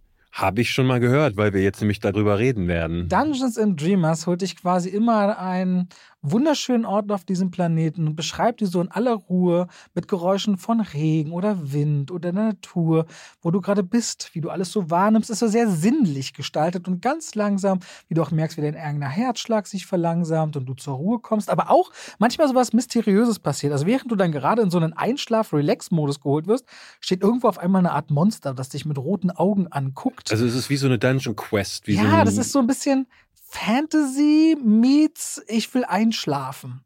Dungeons and Dreamers. Sehr liebevoll. der erste Podcast, bei dem ihr einschlafen wollt. Nee, das ist wirklich so sehr zum Runterkommen, zum ruhig werden, vielleicht auch müde werden. Es ist ASMR für Dungeons and Dragons Spieler. Ja, also es ist schon ein bisschen auch so in dieser Welt. Dungeons and Dreamers. Ich habe zum Beispiel beim Laufen mit Cooper im Wald gehört und merkte so krass, dass ich so ganz einfach dahin schaute und meine Gedanken einfach mal abfallen konnten. Das war super schön zum Abschalten und äh, so zur Ruhe kommen. Also wer genau sagt, und da gibt es ja viele Menschen, ey, ich bin ein bisschen gestresst und so, und aber ich höre gern Podcasts. Hört mal in Dungeons and Dreamers rein. Überall, wo es Podcasts gibt, bin ich mir ganz sicher, weil so gut, wie sie die bei uns hier überall hochladen, gibt es die überall. Hm. So, Dungeons and Dreamers, David. Nächste Woche hast du gut geschlafen, weil du die ab und zu gehört hast. Ja, vielleicht bin ich deswegen so erholt. So, muss man auch mal sagen. Dann damit schalten wir raus aus der Werbung zurück in den Podcast. Ah, das ist hier ein Film für dumme Leute, die sich schlau fühlen wollen. Und ähm, ich finde das einfach nur schlimm. Also, das habe ich kaum ausgehalten. Das heißt, du war findest auch The hart. Big Short nicht gut? Den finde ich sehr mittelmäßig. Also, das habe ich ja schon mehrfach hier Ah, gesagt. ich Deswegen auch hatte ich, großartig, ne? deswegen hatte ich ja gesagt, dass äh, ich bei Don't Look Up so überrascht war, dass der mir äh, gefallen hat. Ich merke richtig bei mir, das fand ich sehr interessant. Ich bin ja schon auch ein harmoniebedürftiger Mensch, ne? Und du Ja. hast ja kein Problem damit anzuecken. Dann sitze ich da in so Situationen und denk so, hm, ich glaube, David ist zufrieden damit, wie es ist. Ich sitze da und denk so, ich hätte jetzt gern eine gute Lösung für, für unsere unterschiedlichen Sichtweisen zu diesem Film. Aber ich glaube, die gibt's nicht. Es tut mir leid. Nee, es tut mir Muss überhaupt nicht leid. Nee, du hast kurz gesagt, das ist was für was? Für Dumme? für Und dumme Leute, die sich schlau fühlen wollen. das, Das, bin- das, das, ist ja, das bin ich das jetzt. ist ja sowas wie Inception. Ähm, das habe ich immer bei Inception, hatte ich diesen Eindruck, dass äh, die Leute, die sagen hinterher so, oh, der Film ist so klug. So, weil ich, weil es gibt drei verschiedene Ebenen und wenn du dann da sitzt und sagst so, ich habe diese drei verschiedenen Ebenen entschlüsselt, was halt ehrlich gesagt kein großes Problem Aber das ist halt so, sollte. also Inception ist ja auch nicht nur dieser Film, glaube ich. Und The Menu ist ja auch nicht nur diese Ebene. Also das, was du gerade so von Inbrunst nicht leiden kannst, ist im Grunde die Charakterzeichnung und dass du da überhaupt keine Verbindung hast. Das verstehe ich auch. Dieser Film Nee, ist. es geht nicht um die Verbindung. Es geht mir wirklich darum, dass das hier ein zynisches Weltbild ist, das transportiert werden soll auf die plumpeste Art und Weise. Das Kochen ist ja einfach nur eine Scharade. Hier geht es ja wirklich darum, einen Rundumschlag, einen satirischen wieder in alle Richtungen zu, zu packen. Aber Satire ist für mich nicht äh, mit dem Finger in alle Richtungen zu zeigen. Und dann ähm, ist da jemand reich und jemand anders hackt dem den Finger ab und dann sagt man so, haha, eat the rich. Ja, aber es Das ist ja nicht ist so, als, die, als würden diese Bilder nicht existieren. Ne? Also nehmen wir den Schauspieler. Ich habe viele, viele Wege von Schauspielern gekreuzt und diese ständig gebrochenen Egos und dieser Wankelmut zwischen man, äh, es läuft nicht und man ist doch doch irgendwie so geil und wenn das, also das existiert ja alles, ne? Oder Mag sein, aber dieser Film ist ja völlig, ist ja überbevölkert mit Personen, die im Grunde völlig überhöht sind. Und Aber ich, deswegen gibt es ja auch diesen Flaschenhals zu diesem sehr exklusiven Restaurant. Also ich glaube, das ist ja nicht so, dass die sich alle auf dem Jahrmarkt treffen, wo es eine Currywurst für 1,50 Euro gibt oder 2,50 Euro oder was es kostet, sondern die gehen ja und äh, gehen ja extra auf äh, so ein Boot, auf so eine Warteliste, wo man sonst nicht, man wird ja auch handpickt, wie wird diese Gesellschaft zusammengestellt. Und das ist ja schon ein Flaschenhals für die Gesellschaft, dass du dann sagst, natürlich tauchen dort wahrscheinlich nur Charaktere auf, die zumindest mal einen besonderen Hintergrund haben. Und deswegen verzeiht das den Film. Der ist völlig überkonstruiert. Aber ich muss auch ehrlich sagen, für mich ist auch ein Ocean's 11 völlig überkonstruiert und es gibt ja, keine menschliche Ocean's, Figur. Ocean's, genau, das mag ich auch an Ocean's 11 zum Teil nicht, aber hier wirkt es halt eben auch noch wie so ein Inseltraum, wo du jemanden hast, der äh, super frustriert ist und in dem Fall spielt Ralph Fiennes ja die Figur, die einfach einen groß angelegten, ich kann es nicht sagen, sonst äh, spoiler ich zu viel, aber was er plant, ist halt so, wirkt halt wie jemand, der bei Reddit schreibt, so ich hasse die Reichen und ich hasse die Schauspieler und ich hasse die Schönen ähm, und ich würde die am liebsten alle umbringen. Und äh, äh, das auf so eine perfide, auf so eine durchgeplante Art und Weise und dafür packt man in einen Raum Figuren, die so in dieser Art möglicherweise einzeln an irgendeiner Ecke mal existieren könnten, aber schon da ist es ein bisschen arg Aber was ist denn das Problem, diese Geschichte erzählen zu wollen? Ich dringe nicht ganz. Äh, erzähl nicht gerne, erzähl mir gerne Geschichten, aber versuche diese Geschichten doch auf eine Art und Weise zu erzählen. Also Satire kann, kann differenzierter sein. Ähm, ich finde auch zum Beispiel das Ganze über Kochen und das Thema Kunst zu drehen macht keinen Sinn, weil ich habe das Argument gar nicht verstanden. Was ist das, was Sie mir am Ende eigentlich sagen wollen? Dass äh, Kritik an Kunst nicht wertig ist, dass Kunst Spaß machen muss, dass Kunst äh, Ne, was, was ist eigentlich der Punkt, den Sie übermitteln wollen? Und also ich weiß gar nicht so, ob Kunst das, das was, was äh, so stark im Raum steht. Für mich war das äh, das Verhältnis aus Geben und Nehmen, das Gebrauchen. Also es gibt ja eine Figur, die schon elfmal dort war und diese Arbeit, diese Dienstleistung, diese Kreativität entgegengenommen hat, ohne auch nur eine Erinnerung an eine dieser Besuche ernsthaft zu haben, sondern das eher so prestigeträchtig sich schmückt und gar nicht zu schätzen weiß, was sie dort bekommt. Und für mich war das eher was von eher unterschiedlichen Ständen, aber vor allem der Wertschätzung gegenüber dem was jemand anderes leistet, auch wenn er aus einer vielleicht anderen Schicht kommt. Dass man eben nicht über Einkommen und Ansehen definiert, wer man ist, sondern durch das, wie man miteinander umgeht. Ich habe das gar nicht so sehr auf der Kunstebene für mich wahrgenommen, sondern vielmehr auf der, auf der Ebene, wie man miteinander umgeht und sich respektiert.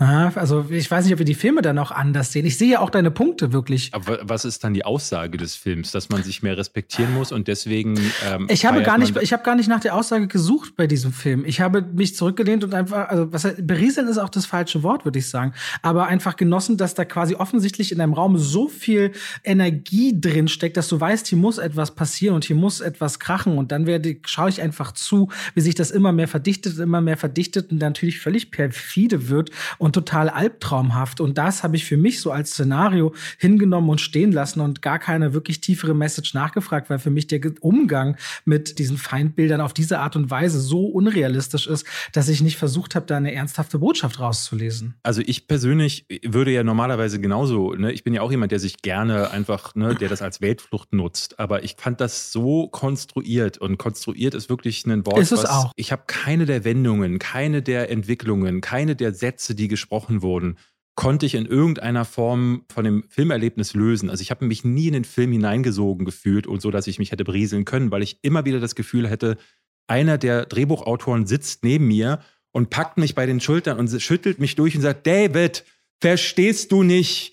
Die Typen sind jetzt, die sind reich und kriegen deswegen richtig auf die Fresse. Und ich dachte, ja, okay, ich habe ja verstanden ihr wollt Gesellschaftskritik üben. Aber fühlst, du, dich, fühlst, du, dich, fühlst du dich dann, also es klingt so, als äh, wirkt, wenn du das so sagst, als würdest du dich beleidigt fühlen davon, dass man dir das so präsentiert. Das ist so, als wenn man dich quasi intellektuell gering schätzt, auf diese Art und Weise dir einen Film fortzusetzen. Also ich fühle mich da nicht, da, dadurch nicht beleidigt von, von so einem Film. Ich merke eher, dass es mich verärgert, dass Leute mit so einem Schrott durchkommen und dass es dann, äh, dass dann am Ende dann eine 3,9 bei Letterbox steht oder eine 7, Watt auch immer bei, bei IMDb.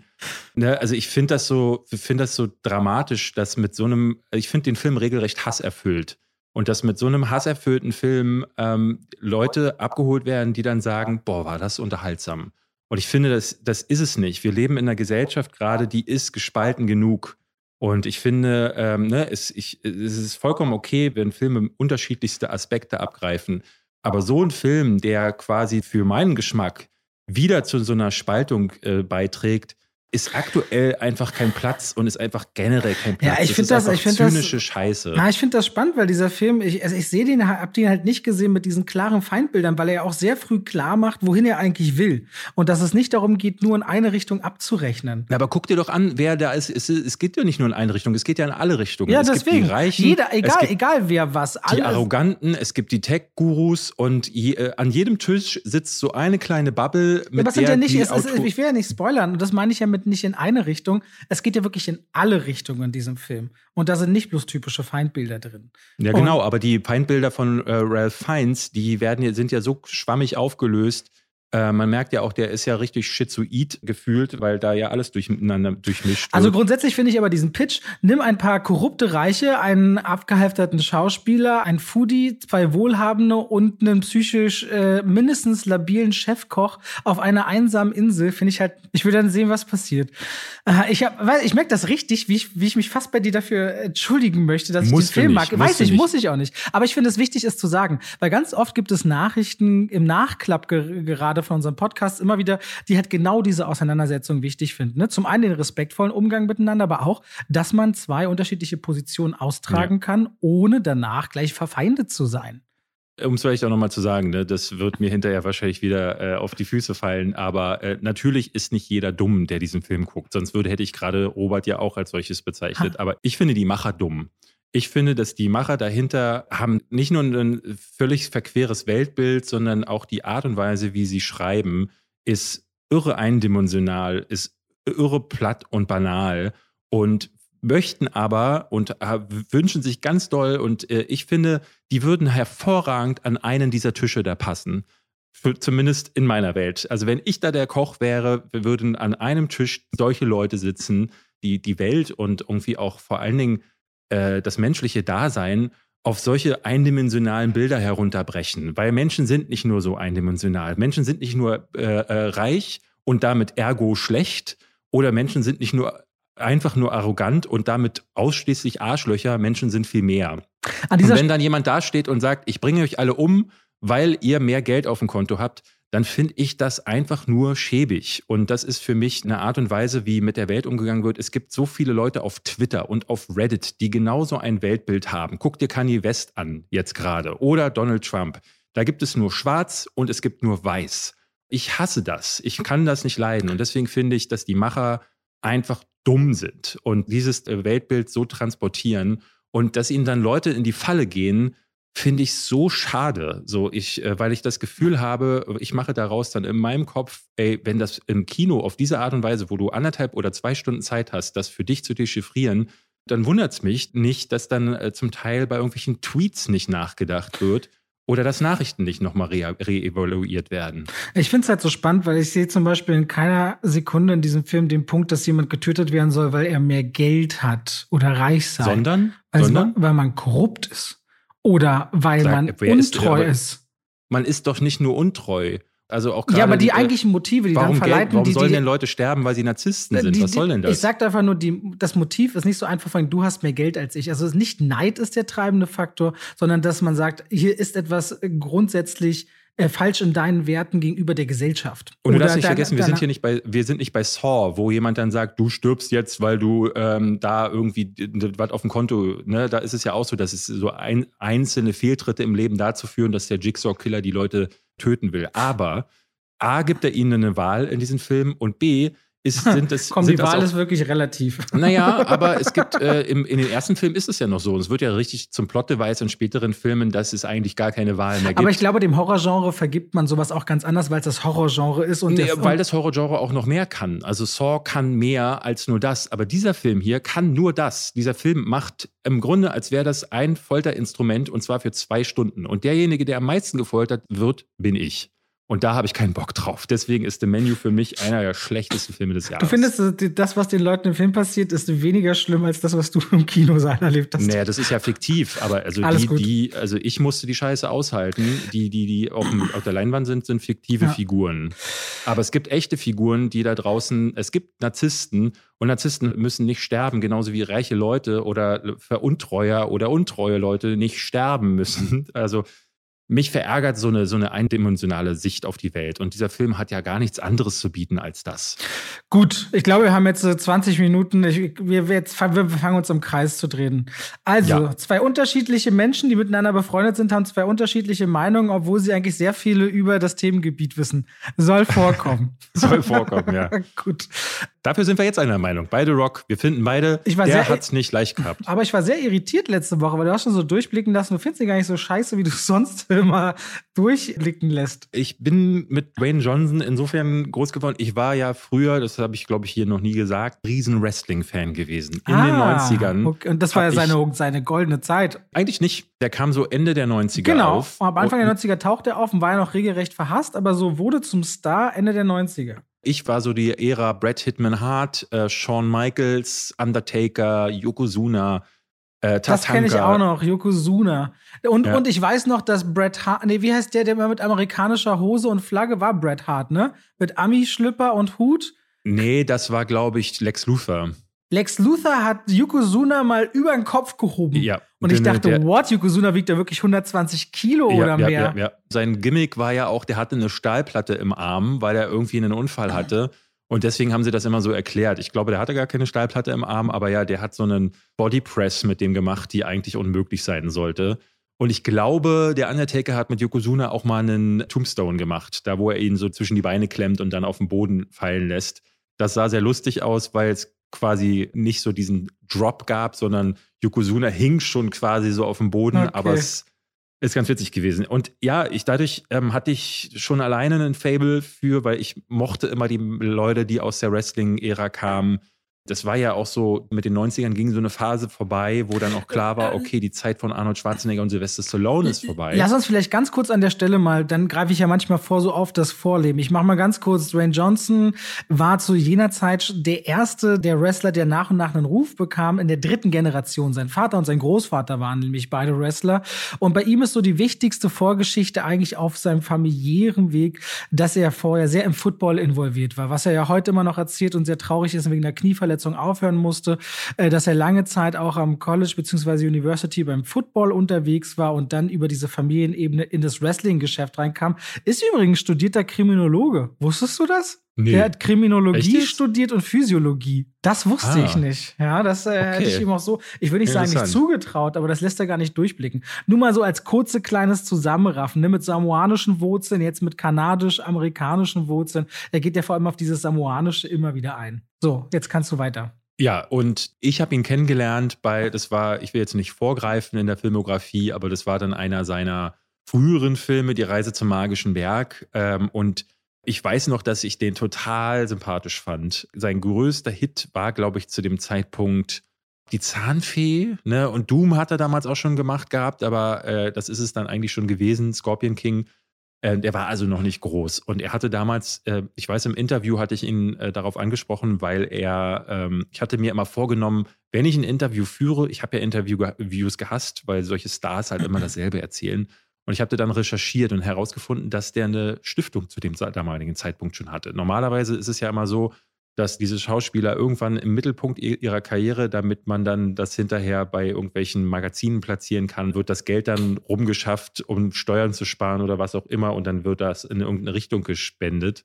Ähm, aber der hat das zu einem Zeitpunkt seiner Karriere gemacht, wo man irgendwie das Gefühl hatte, dem geht es wirklich um das Wohl der Kinder. Das will ich jetzt anderen Leuten nicht absprechen, aber bei ihm hatte ich so especially das Gefühl. Und ich weiß noch, ich spreche ihn an im Interview darauf und er blüht richtig auf. Du siehst so, wie ähm, seine Augen sich erweitern und du merkst, er möchte darüber sprechen und ist dann, ähm, äh, ist, ja, und das ist ihm ein Anliegen und Kinder und das ist also zu einem Zeitpunkt gewesen, wo der auf Instagram, ich weiß gar nicht, ob Instagram überhaupt schon äh, existierte. Und ich glaube, so 2009 kam der Film ja raus. Nee, ich glaube noch ich glaub, nicht. Das gab es da noch gar nicht. Und also der, der war noch nicht dieser Social Media Star. Und der hat heutzutage den viertgrößten Account äh, ja. weltweit, ne?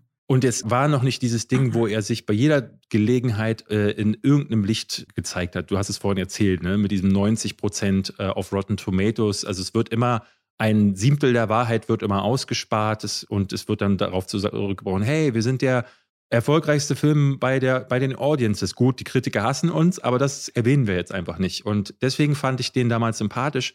Und dann kam der Switch.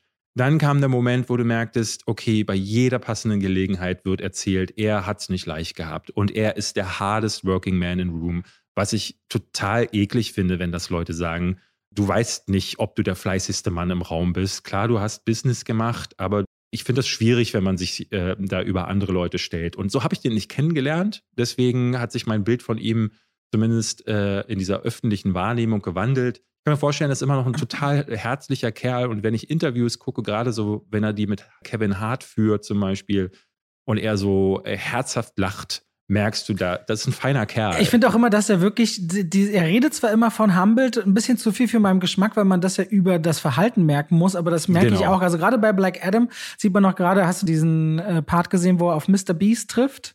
Nee. Mr. Beast sagt zu ihm, komm, wir spielen Schere, Stein, Papier und wenn du gewinnst, äh, Drain, dann spende ich 100.000 Dollar, egal wohin du willst. Und sie fangen an zu spielen, zweimal unentschieden. Und er sagt zu Mr. Beast, weißt du, wenn du gewinnst, spende ich auch 100.000 Dollar, ist mir egal. Egal was ist, jemand spendet 100.000 Dollar und sagt, Mr. Beast, pass auf, egal was passiert, wir spenden beide 100.000, also 200.000 Dollar. Und Dwayne Johnson gewinnt und äh, deswegen darf er sich aussuchen, welche Organisation und er sagt sofort Make-A-Wish.com. Lass Make-A-Wish machen. So, es dauerte keinen Bruchteil einer Sekunde. Und immer in diesem Zwischenmenschlichen habe ich das Gefühl, da ist total Spaß und Freude. Wir haben ihn ja auch mal bei, also ich bei Central Intelligence live bei der Social Movie Night gehabt mit Kevin Hart zusammen.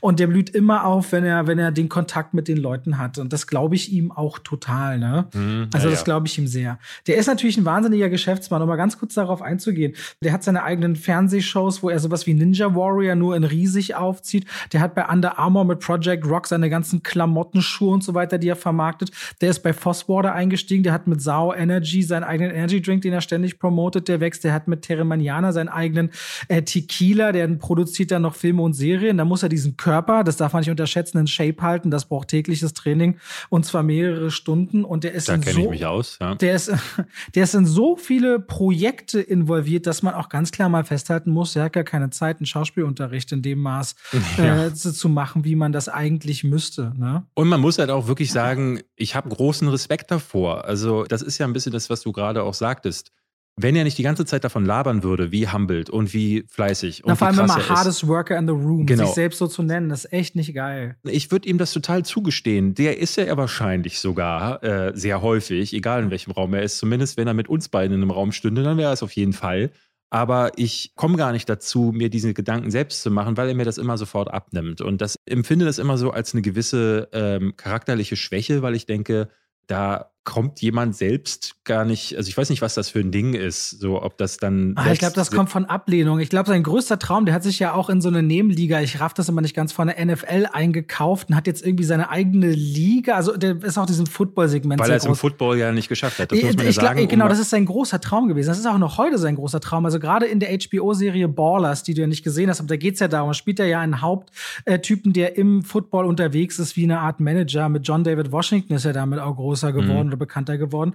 Und man merkt richtig, gerade in der Promo dazu, dass er immer, das schreibt er immer wegen seiner Knieverletzung, dass das sein gro großer Traum war, eine NFL zu spielen. Und ich glaube, könnte der heute noch mal aussuchen, der ist bestimmt super happy damit, Schauspieler und auch Wrestler gewesen zu sein, aber damit ins Familiengeschäft einzusteigen und Papa und Großpapa zu bitten, in der WWE oder WWF für einen Vertrag zu sorgen und dann da unterwegs zu sein, wo er auch am Anfang übel ausgebuht wurde auf den Bühnen. Wenn er könnte, wäre er am liebsten Footballer gewesen. Und er hat sich einen krassen Weg aufgebaut, aber seinen eigentlichen Traum Traum, der ist ihm verwehrt geblieben. Und vielleicht kommt das auch irgendwo daher, dass er dachte, so mit all meiner Arbeit kann ich mich da rausarbeiten. Ein Stück weit. Ich finde es halt interessant, ähm, dass jemand, der so erfolgreich ist, dass da immer wieder trotzdem noch ähm, so richtig so Selbstunsicherheiten da sind. Darf ich kurz scheinen. was dazu sagen? Da möchte ich kurz mal eine Buchempfehlung geben, weil du hast vorhin schon zum Thema Geld was gesagt. Ich habe gerade das Buch gelesen, Happy Money von Ken Honda. Da geht es im Speziellen eigentlich um unsere emotionale Einstellung zum Thema Geld, dass wir ganz oft glauben, ich breche es gerade mega runter, dass Geld uns so wahnsinnig dominiert und wir die ganze Zeit dahinterherjagen, aber dass es ganz oft negativ konnotiert ist in unserem Leben, aber auch positiv sein kann. Aber vor allem, dass egal wie viel oder wenig Geld du hast, alle wirklichen Messwerte ganz woanders zu suchen sind. Da geht es eben auch um ganz viele Fälle von wohlhabenden und reichen Leuten, die extrem unglücklich sind und warum mhm. man das auch sein kann. Fand ich ein spannendes Buch. Also für alle, die sich jetzt angesprochen fühlen, Happy Money von Ken Honda, könnt ihr mal gucken. Ich will gar nicht, ne, also ich will gar nicht diesem, diesem Irrglauben irgendwie äh, nacheifern, dass er nur, nur weil er Geld hat, natürlich glücklich sein muss, sondern eher, dass der hat ja so viele Zweige aufgebaut. Also irgendwo musst du ja irgendwann musst du auch im Leben deine Träume nochmal neu justieren. Das tut man ja ohnehin. Also wenn du 15 bist, hast du andere Lebensträume als mit 25 und dann nochmal andere mit 45. Und ich wollte ich, mal Schauspieler werden und dann habe ich mir festgestellt, ich will eigentlich nur mit David einmal in der Woche reden.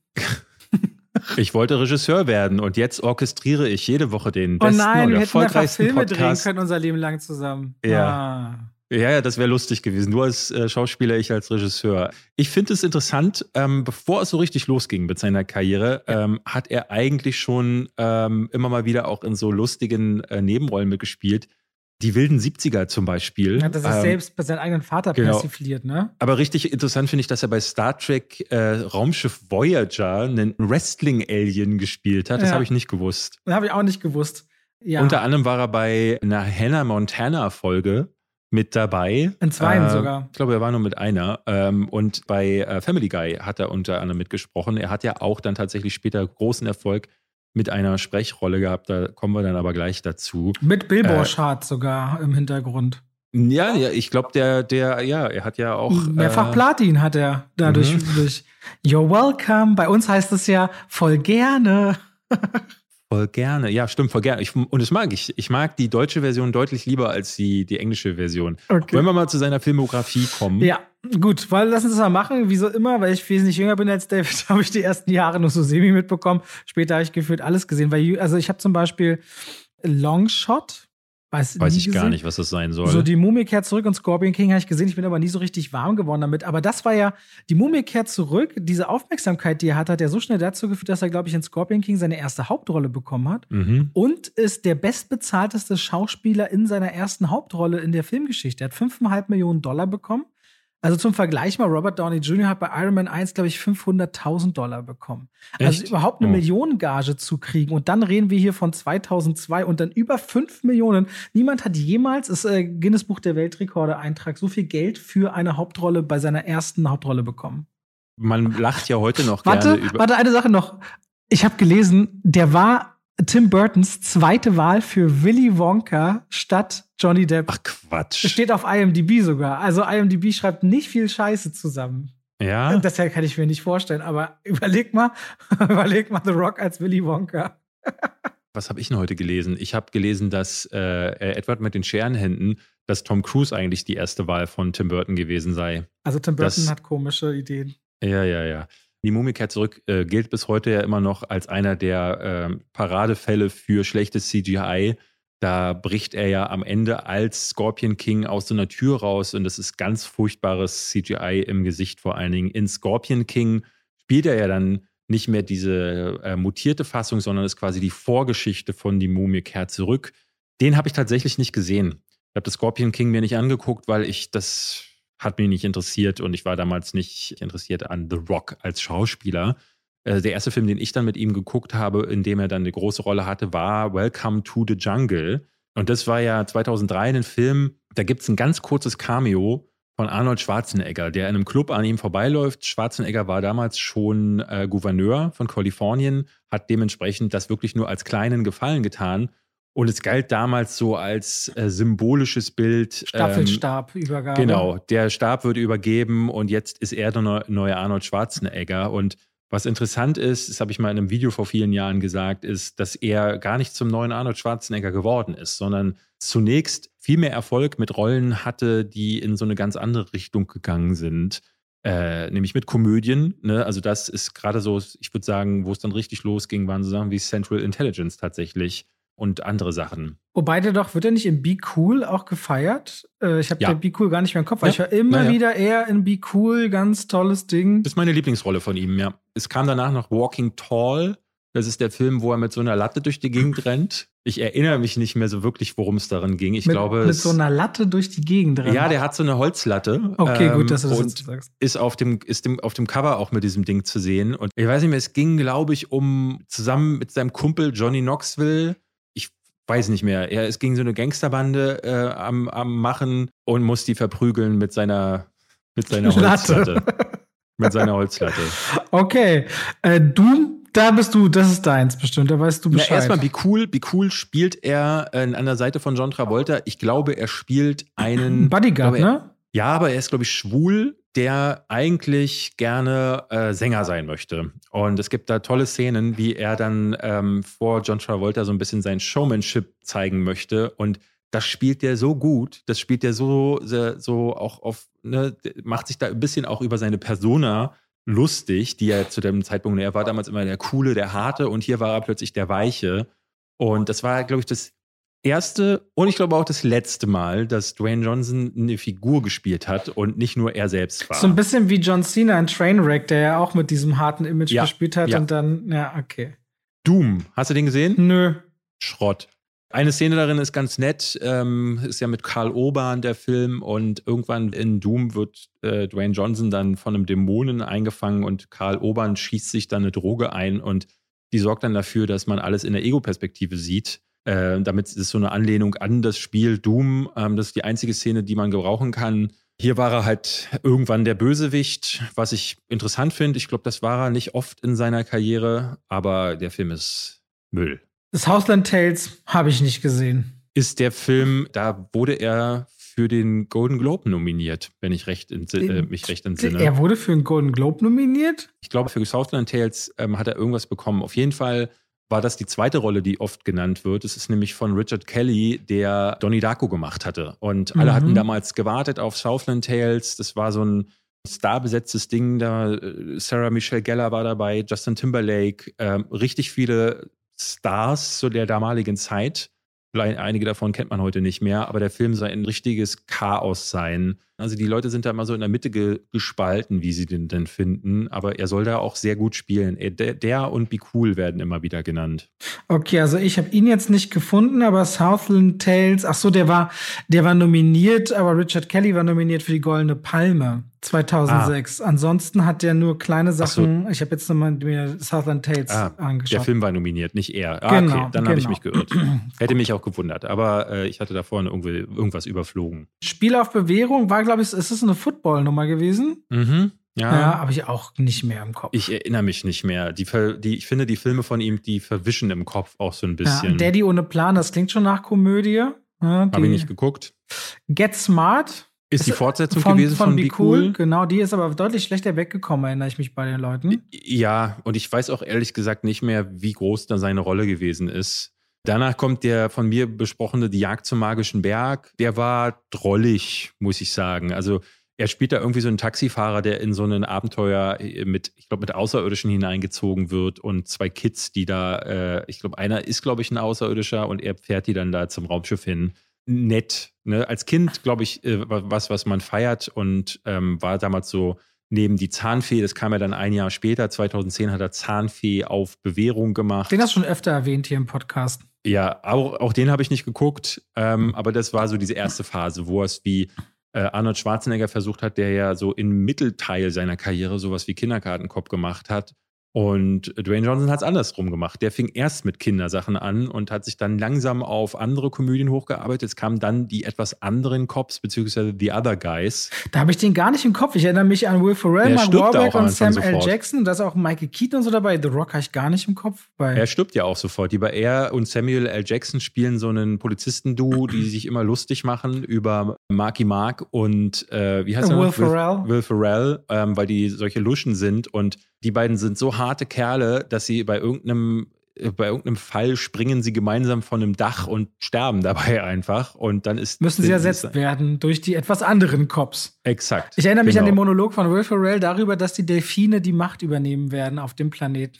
Das ist so absurd. Es, es ist einer dieser Filme, ich, ich bin mir ehrlich gesagt nicht sicher, von wem es ist. Äh, könnte das äh, nicht sogar von, von Adam McKay, ja, von Adam McKay sein. Es ist Ja, einer von ja, Adam ja. McKays Filmen, die ich komme mit dem Humor nicht klar. Ich fand den leider nicht dolle. So, mit Fast, da schlägt er dann so ein bisschen den Weg ein, den er später einschlagen wird, ne? Da geht es dann das erste Mal Richtung Action. Typische Action, wenn ich mich richtig erinnere. Ja, ist er da, ist, ist er da nicht im, aus dem Knast, kommt er raus oder so? Ich weiß noch, das ist einer der Filme gewesen, die ich damals bei meinem ersten Arbeitgeber auch äh, kritisiert hatte. Irgendwie sowas. Fährt er nicht auch ein LKW oder so? Und ich glaube, den LKW fährt er ein Snitch. Es ist wirklich so schwierig mit Dwayne Johnson. Er, er heißt Driver. Er heißt Driver und wird aus dem Gefängnis entlassen. Das, Hm, das könnte passen dann vielleicht doch. Ja. Auch Liebe macht mal Ferien 2 nie gehört. Nee, ich auch nicht. So, dann geht es los mit seinem großen Franchise und eigentlich auch sein Auftritt auf dem auf dem Blockbuster-Segment, wo er dann von seinen, ich glaube, er hat weltweit seine Filme über 13 Milliarden Dollar eingespielt. Denn er steht einem Fast and Furious Franchise als Luke Hobbs in Fast and Furious 5. Ja, Das ich würde sagen, wir überspringen bei alle Fest-Filme jetzt äh, oder machen die als eines. Ich muss sagen, seine Rolle war noch die, die mir am meisten Spaß gemacht hat. Und vor allem seine hat Rolle hat das Franchise aber wirklich sehr erfolgreich gemacht, weil er mhm. so viel Aufmerksamkeit bekam als Luke Hobbs und vor allem auch da die Ansprüche, die er am Set durchbringen konnte und vor allem die große Fehde mit Vin Diesel, dass er sogar so weit gehen konnte bei Universal zu sagen, ich bleibe im Fast-Franchise und ihr wollt Geld verdienen, aber ich werde nicht mit Vin Diesel zusammendrehen, sodass er zusammen mit Jason Statham, über den wir auch schon mal ein ausgiebiges Porträt hier im Podcast gemacht haben, äh, mit Luke und Hobbs, nee, Hobbs und Shaw, äh, seine eigene, seine eigene, ja. seine eigene Spin-off gegründet hat, was ja auch weitergeführt wird. Ja, das ist seine Fast-Geschichte, ja. Ich mochte seine Art und Weise in dem Film. Es, es gibt ja diesen Einsatz, den er, glaube ich, in Fast and Furious 6 sagt. Mit dem Daddy's Gips? going dem, to work. Yeah, und reißt Gips. sich den Gips ab und schießt dann alle nieder. Und ich muss sagen, da funktioniert er sehr gut, weil um ihn herum passiert dieses totale Chaos und ich finde ihn als diese Abrissbirne, diese wandelnde, finde ich da noch am brauchbarsten. Die Reise zur geheimnisvollen Insel 2012 sind wir inzwischen angelangt. Da ist er dem Wrestling ja auch gänzlich entwachsen. Ne? Der hat ja immer bis heute noch ab und zu so kleine mhm. Auftritte, wo er mal grüßt, da ist, hatte zwischendurch ein paar Showkämpfe auch mal. Also er hat im Wrestling ja auch nie ganz abgeschworen. Wann immer er kann, ehrt er ja auch vor allem seinen Vater und Großvater auch in diesem Wrestling-Bereich. Und seine Tochter ist ja die erste Fourth Generation äh, Wrestlerin, das wirklich so weit geht. Nur mal das mhm. Thema Wrestling nochmal, wie es heute ist. So, die Reise zur geheimnisvollen Insel habe ich, glaube ich, auch nicht gesehen. Ich auch nicht. Nee. Für mich fängt da äh, ab dem Punkt so diese, diese äh, nahezu endlose Reihe von mittelmäßigen Spektakel-Blockbustern an. G.I. Joe war für mich so der erste, da ist er im zweiten, nämlich G.I. Joe Retaliation mit dabei. Auch da spielt er wieder quasi den Dampfhammer der mit einer großen Minigun loszieht und so ein bisschen ja den Blockbuster-Draw äh, haben soll. Und es folgen ganz, ganz viele Filme. Äh, also Snitch, ein riskanter Deal ist für mich nochmal der Versuch gewesen, weil er dann einen Vater spielt, der für seinen Sohn einsteht. Da war noch ein bisschen was drin, wo ich dachte, ah, okay, das ist ein bisschen mehr als das, was ich bis dato von ihm kannte. Snitch ist mir immer noch positiv in Erinnerung geblieben für das, was er, er sonst abliefert. Er schiebt da auch dazwischen immer mal wieder so Filme. Mit nach Snitch kam im selben Jahr Pain and Gain, den ich ja total feiere. Aber der ist wirklich so ein Hassen- und Lieben-Film von dem Publikum. Entweder oder, ne? Uff, nee, wir haben ja heute schon festgestellt, dass meine Meinung die einzig wahre ist. Deswegen, wenn, dann liebt ihr alle diesen Film. Magst ist, du den? Wie ist denn? Ich mag den gerne, aber wie ist ein Pain und Gain generell so angekommen? Das check ich mal kurz. Weiß ich ehrlich gesagt. Ist ein Michael Bay-Film. Wahrscheinlich kriegt der auf die Fresse. 45er ähm, Metascore und 6,4 ja. bei IMDb. Ja, gut, dann, also, das kann doch alles nicht. ähm, so, Empire State habe ich nicht gesehen. Hast du Empire State gesehen? Nö, sagt mir gar nichts, aber danach kommt einer, der meine Vermutung bestätigt oder meine Ansage, dass er äh, irgendwie in diesen mittelmäßigen Blockbustern mitgespielt hat, nämlich 2014 Herkules. Ich hatte so das Gefühl, Herr der Ringe schlug ein, dann kam ja so Kampf der Titanen und Zorn der Titanen und dann hat irgendjemand in diesem Marketingbüro gesagt, wo er sich offenbar immer seine risikolosen Drehbuchideen holt, hat er mir gesagt, lass doch mal irgendwie so was mit Herkules machen. Und genau so war der. Und Brad Ratner hat der Regie geführt. Ich erinnere mich noch, Patrice hat ja zu dem Zeitpunkt schon Interviews für meinen Kanal geführt und meinte Brad Ratner so, warum ist denn dieser erste Trailer so schlecht geschnitten? und was Patrice wusste, Brad Ratner hat den selbst geschnitten und war dann richtig sauer. Und auf der Aftershow von Herkules hat Brad Ratner wohl im Felix, so einem bekannten Club in Berlin, von oben gerufen, der soll hier nicht auf der Party sein, der soll gehen. Das, das ist so geil. Patrice wurde doch auch schon von M. Night Shyamalan aussortiert. Ich will nicht weiter. Diese Geschichte zu Herkules, sage ich mal, die äh, finde ich so witzig, weil Brad Redner anscheinend ja auch bei allem, was man so hört, kein angenehmer Mensch sein soll. Der steht doch Nein. richtig im Fokus von der ganzen MeToo-Sache auch und ja, so. Ne? Deswegen hatte ja, ich jetzt kein Problem, Brad Redner ein bisschen auch durch den Kakao zu ziehen. Alles andere, was jemals irgendwo passiert ist, David, ich halte mich zurück. Okay, alles klar. Fast and Furious 7 können wir auslassen. Ja, San Andreas gehört da auch voll rein. Katastrophenfilm. Ein Helikopterpilot, der seine Familie rettet. Das ist eine Fortsetzung announced, ne? Ja, und der war ja super erfolgreich auch, ne? Echt, also, ja? Weiß ich gar Sinn. nicht, aber okay. Ich, ich glaube, die waren alle so, äh, ich war überrascht, zum Beispiel Rampage. Ich dachte, der ist nicht stattgefunden, aber der war nicht unerfolgreich. Also der. Der hat eine Zugkraft, der Mann, der hat eine ja, Zugkraft. Ja, irgendwie funktioniert das äh, alles. Äh, man muss aber sagen, wir kommen gleich zu einem Film, da ist es überraschenderweise mal nicht so gewesen. Aber vorher erst Central Intelligence, über den hast du heute auch schon mehrfach gesprochen. Ich habe den nie geguckt, ich weil ich schon den, den Trailer fand den witzig, zum, weil Kevin, fand. Weil du sagst ja in Interviews, Kevin Hart und Dwayne Johnson, diese Chemie funktioniert. Die funktioniert ja. hier, die funktioniert bei Jumanji, finde ich ganz gut. Die beiden haben sich gefunden und haben zusammen vor allem ihr Publikum. Ja. Ja, ja. So, ich meine Baywatch. Der ist wirklich ein Müllig. Der ist, der, hat, der ist ja auch nominiert worden für die Goldene Himbeere. Ja, also den hätte er auch bekommen müssen. Das war für mich, äh, also diese Mobs-Parade im Fernsehen war schon äh, ziemlich erbärmlich, aber dieser Film war richtig scheußlich. Aber ich erinnere mich noch auf Instagram, da war er damals dann schon inzwischen richtig groß, hat das gut hingenommen und er hat gesagt, er bedankt sich für die Nominierung der Goldenen Himbeere. Er weiß, dass Baywatch kein guter Film ist. Er freut sich dennoch, dass es viele Leute draußen gibt, die ihn anscheinend gerne gucken. Es ist nicht seine Glanzstunde, es ist sein Traum, eines Tages mal für einen Oscar nominiert zu sein. Jetzt reicht es nur für die Goldene Himbeere.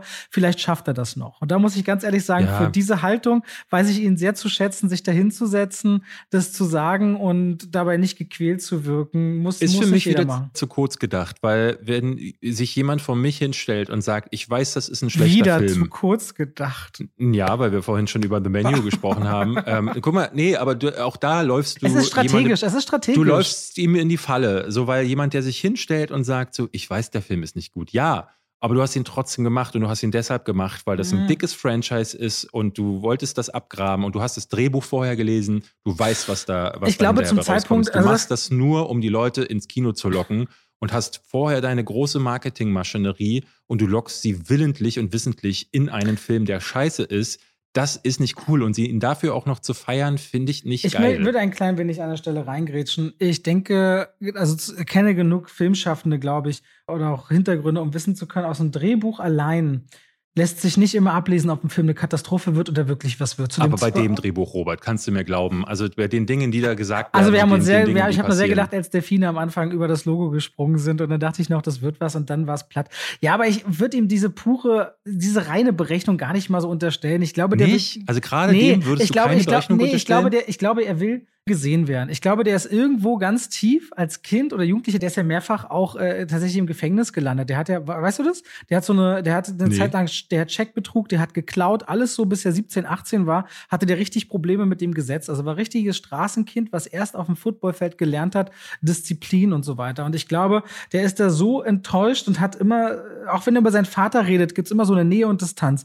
Ich glaube, der hat so dieses typische, irgendwo fehlt diese ganz große Liebe, weswegen er so ein großes Herz zeigen will aber der braucht es auch gesehen zu werden. Und wenn er dann gefragt wird bei so großen Franchises, glaube ich, der kann gar nicht Nein sagen, ob der will oder nicht, egal wie viel Kohle der hat. Ich glaube, diese Form von Liebe zu sagen, du bist der Richtige dafür, ich glaube, da gibt es einen ganz tiefen Kern bei ihm von, wo, wo das kaschiert das alles, die Muskeln, die Stärke, das Daddy-Sein, dieses Arbeiten. Ich glaube, ich glaube, weil der einfach ein charmanter Typ ist oder Dinge oft weglächelt, wird dem vieles durchgewunken Ne, gucken wir mal, ehrlich gesagt, das, was er macht, ist nichts anderes, was die Influencer-Bubble immer wieder auch als Kritik vorgesetzt bekommt. Der Typ bewirbt zum Teil Dinge, die echt ein bisschen schwierig sind. Sein komisches Fosswasser, Alkohol. Ja, Wasser, Wasser finde ich als einziges richtig schwierig. So, äh, Alkohol ist auch ein Punkt, muss man klar sagen. Der Typ hat eine Strahlkraft vor allen Dingen auf junge Leute. Da muss man sich äh, immer fragen, ob das nicht vielleicht auch ein bisschen, gerade ohne vielleicht noch ein paar Zusätze dazu zu sagen, ob das so ein richtig gutes Bild ist, was man dann abgibt. Und er bewirbt Müll. Er bewirbt regelmäßig Müll und Baywatch war Müll. Und deswegen muss ich ganz offen sagen, das führt immer wieder zu Kritik bei YouTubern, bei Twitch-Streamern etc. Aber bei solchen Leuten, weil sie mächtig sind und weil sie Strahlkraft haben, wird es dann, wird's dann abgewunken. Ah, weiß ich nicht. Finde ich ehrlich gesagt nicht so cool. Ich na, ist natürlich äh, spannend, denn du hast ja gerade was, du, ähm, George Clooney ist ja mit seiner Spirituosen-Sache inzwischen wohl Milliardär geworden, als er verkauft hat, oder Ryan Ja, aber der ist, der ja, ist ein erwachsener Mann für, äh, und äh, man hat das Gefühl auch, also George Clooney äh, spricht nicht dieselbe Zielgruppe ab. Der macht ähm, Filme für eine andere Zielgruppe. Äh, George Clooney ja. wirkt auch nicht was, wie was jemand, ist dann mit Ryan Reynolds, mit seinem Aviation Gin? Ich finde es gar nicht problematisch, also das nur noch mal zu sagen. Ne? Also wir, wir machen jetzt am Freitag einen Livestream äh, äh, und werden da drin Wein trinken. Ne? Ich finde aber bei Alkohol ähm, finde ich es Aber wir werden es auch sagen. Ne? Wir werden immer sagen, genau. dass es ein Nervengift ist und dass es eine Suchtthematik gibt und dass es ein Genussmittel ist. Das ist wichtig. Man muss, ich finde, solche Sachen sind, muss man dazu sagen. Und ich will das gar nicht zu sehr in die Kritik nehmen. Natürlich,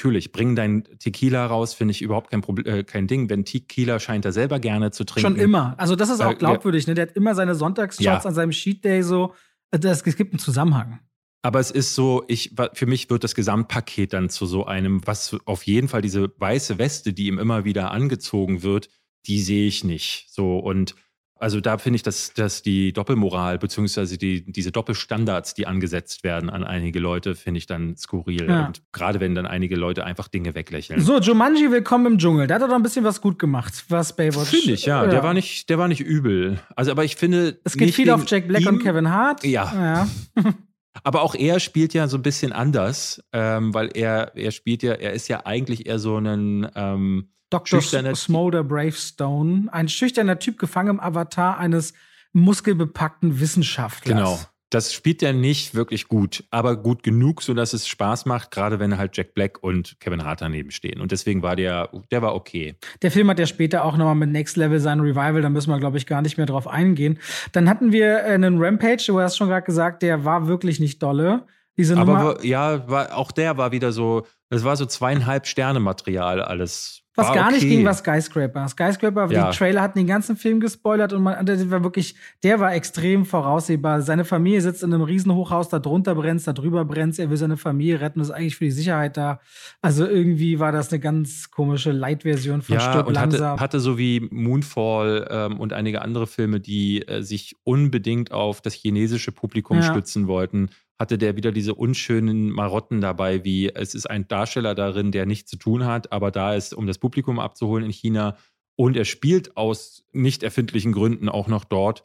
Äh, nee, das ist mir zu, zu viel Marketing. Dann hätten wir eigentlich noch Fighting with My Family. Der ist ja nur ganz kurz drin, aber produziert das Ding. Und ich glaube, das ist was, wo man merkt, wo sein Herz wirklich auch mit diesem Wrestling zusammenhängt. Weil der Film ja. ist durchaus spannend. Es ist ein süßer Film über eine Familie und zwei Geschwister, die Wrestler werden wollen aus England. Und da steckt was drin. So ist so ja. ein bisschen Familien und ein bisschen auch Sportdrama wahrscheinlich. Dann aber Fast and Furious Jumanji haben wir Jungle Cruise, lange geplant, basiert auf einer Disney-Attraktion.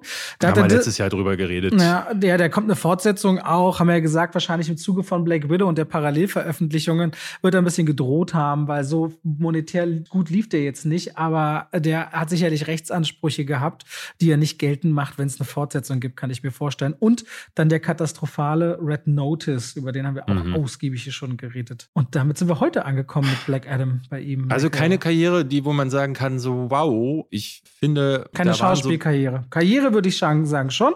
Also ja. aufs Leben gesehen, Schauspielkarriere, ja. Und es ist interessant, wo der überall auftritt. Also wo man ihn überall sieht. Und ich bin gespannt, ob da noch ein bisschen mehr kommt. Und ich habe so ein bisschen die Hoffnung, dass so in der Spätphase vielleicht der ein oder andere Film kommt. Auch Sylvester Stallone hat ja irgendwann so mit Filmen wie Copland ja. gesagt, okay, ich probiere es jetzt noch mal.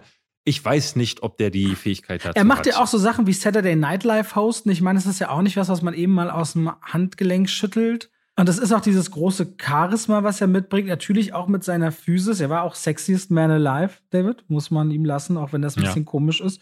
Ja, Und, wieso ist es ähm, komisch? Was? Warum ist es komisch? Ich finde es ein schweres Bild zu vermitteln, sowohl Frauen als auch Männern, dass das quasi diese Überproportion, die entweder ohne irgendwelche Mittel wahrscheinlich gar nicht zu erreichen sind oder die genetischen Voraussetzungen. Wenn du ein Bild kreierst, was gar nicht mehr nacheiferbar ist, dann finde ich das schon krass. Also The Rock als äh, sexiest man Alive diese Art von Masse von Muskeln und Kraftaufwand ist auch ungesund für den eigenen Körper und für die Skeletur. Man sieht das ja richtig, wenn er sich bewegt, dass er in Baywatch sieht man es ja ganz stark, dass er gar nicht mehr richtig rennen kann. Ja, ähm, der ist so eingeschränkt und dann zu suggerieren, das wäre ein Schönheitsideal, was im Grunde mit deiner eigenen Gesundheit nicht unbedingt vereinbar ist, das finde ich schwierig. Gut, aber diese Auszeichnung kann man ja nun wirklich eh nicht ernst nehmen. Die hat so mehr was von einem, auch wieder von einer. Ja, aber bei einem Brad Business. Pitt oder Ryan Reynolds oder so verstehe ich das alles so. Die, die haben halt so gewisse Schönheitsideale, die sie bedienen. Ist mir auch egal. Ich ist es, ehrlich gesagt, ist es eine Grund, ist es eine grundoberflächliche. Oder die schönste des Jahres ja, oder der Welt Grund, zu küren. Ich wollte das, das gerade nur so aus Spaß sagen. Es ist eine grundoberflächliche Auszeichnung. So. Nee, das müssen wir jetzt ausdiskutieren. Und zwar nochmal für 20 Minuten, damit die Leute jetzt ja. komplett einschlafen. Und noch kurz David Zwajana. Das wolltest du noch kurz erwähnen, hast du gesagt. Als Maui. Ja. Man darf nicht was vergessen. Der stand hier gar nicht. der, der steht Liste. unter Synchronrollen, falls du deutsche Liste aufhast. Da hast du dann Vajana oder auch gerade die DC League of Super Pets. Ah ja, stimmt, da ist er auch mit dabei. Ja. Wieder mit Kevin Hart, glaube ich, zusammen, ne? Mm, ja, das ist korrekt. Ja, und damit sind wir durch. Ähm, diese Folge dürfte wahrscheinlich einigen Leuten auf den Schlips getreten haben. Wenn jetzt muskulöse Bodybuilder zugehört haben, wurden sie von Robert gerade gedisst. Stimmt überhaupt nicht. Ich sage nur, alle anderen fühlen sich ich jetzt dumm, weil ich sie beleidigt Respekt. habe. Unser erster Gast hier im Podcast war auch offensichtlich Bodybuilder. Dein Kumpel, wie heißt der? Äh, äh, Urst. Urst, ja, der macht auch Bodybuilding. Oder ist es falsch? Nee, Urst ist einfach zu klein für ja, seine Muskulatur. Wahnsinnig viele. Der ist schon, der ist schon ein sehr muskulös gebauter Mensch. Ja. Der auch sehr auf seine Ernährung achtet, wie ich mitbekommen habe, und viel ins Fitnessstudio geht. Das war mal was heute. Ja, dann würde ich sagen, nächste Woche ein bisschen weniger oder genauso viel. Nächste Woche werde ich euch die Zeitungen vorstellen. Ich habe ein bisschen reingelesen schon und allein über die Moviestar könnte ich hier, glaube ich, 15 Minuten füllen oder länger. Ähm, das, äh, könnt, darauf könnt ihr euch freuen. Ja. Dann gucken wir diese Woche sehr viele Sachen. Ähm, ich werde äh, Cabinet of Curiosities von äh, Guillermo del Toro gucken. Ich gucke diese Woche gar nichts, außer im Westen nichts Neues. Ah, siehst du, dann kannst du da nächste Woche, ich schaue She Said, Holy Spider, ja. Und was gucke ich noch? Habe ich vergessen. Die Sachen hole ich alle nach in den PV-Runden, ah. wenn die Filme auch mal wirklich rauskommen. Du guckst noch vor Holy Spider, glaube ich. Bardo guckst du noch. Ja, macht's gut, Leute. Ja, macht's gut, bis nächste Woche. Und wenn ihr Lust habt, denkt dran, Freitag, David und ich streamen auf meinem YouTube-Kanal. Tschüss. Tschüss.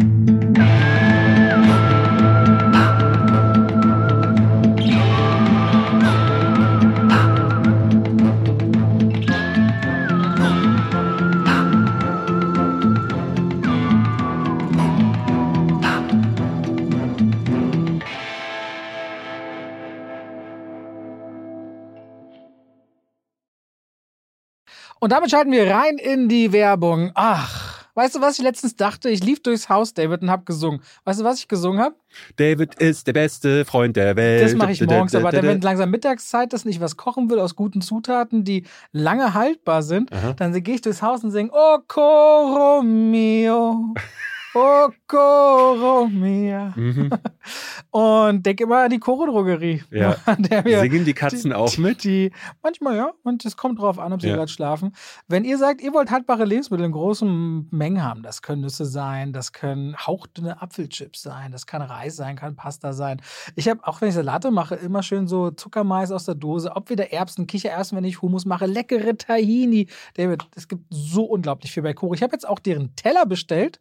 Die haben schöne Teller und deren Edelstahlpfannen sind richtig gut. Ich habe damit schon zubereitet. Also immer wieder was, was, Neues zu entdecken. Die haben Teller und auch Schüsseln. Auf jeden Fall schaut euch bei der Koro Drogerie gerne mal um. Da werdet ihr fündig. Richtig gute Zutaten zu einem fairen Preis, wo ihr auch immer sehen könnt, wie sich der Preis entwickelt hat über die letzten Jahre. Und wenn ihr sagt, oh, das, was der Robert da sagt, der kocht ja gerne, der wird ja keinen Scheiß erzählen, das probiere ich auch mal aus, dann könnt ihr bei der Bestellung auch noch Schwafel 5 im Bezahlvorgang verwenden. Schwafel als Wort, 5 als Ziffer und spart nochmal 5% Prozent auf den eh schon sehr fairen Preis. Danke an die Choro Drogerie. Und damit schalten wir raus aus der Werbung zurück in den Podcast.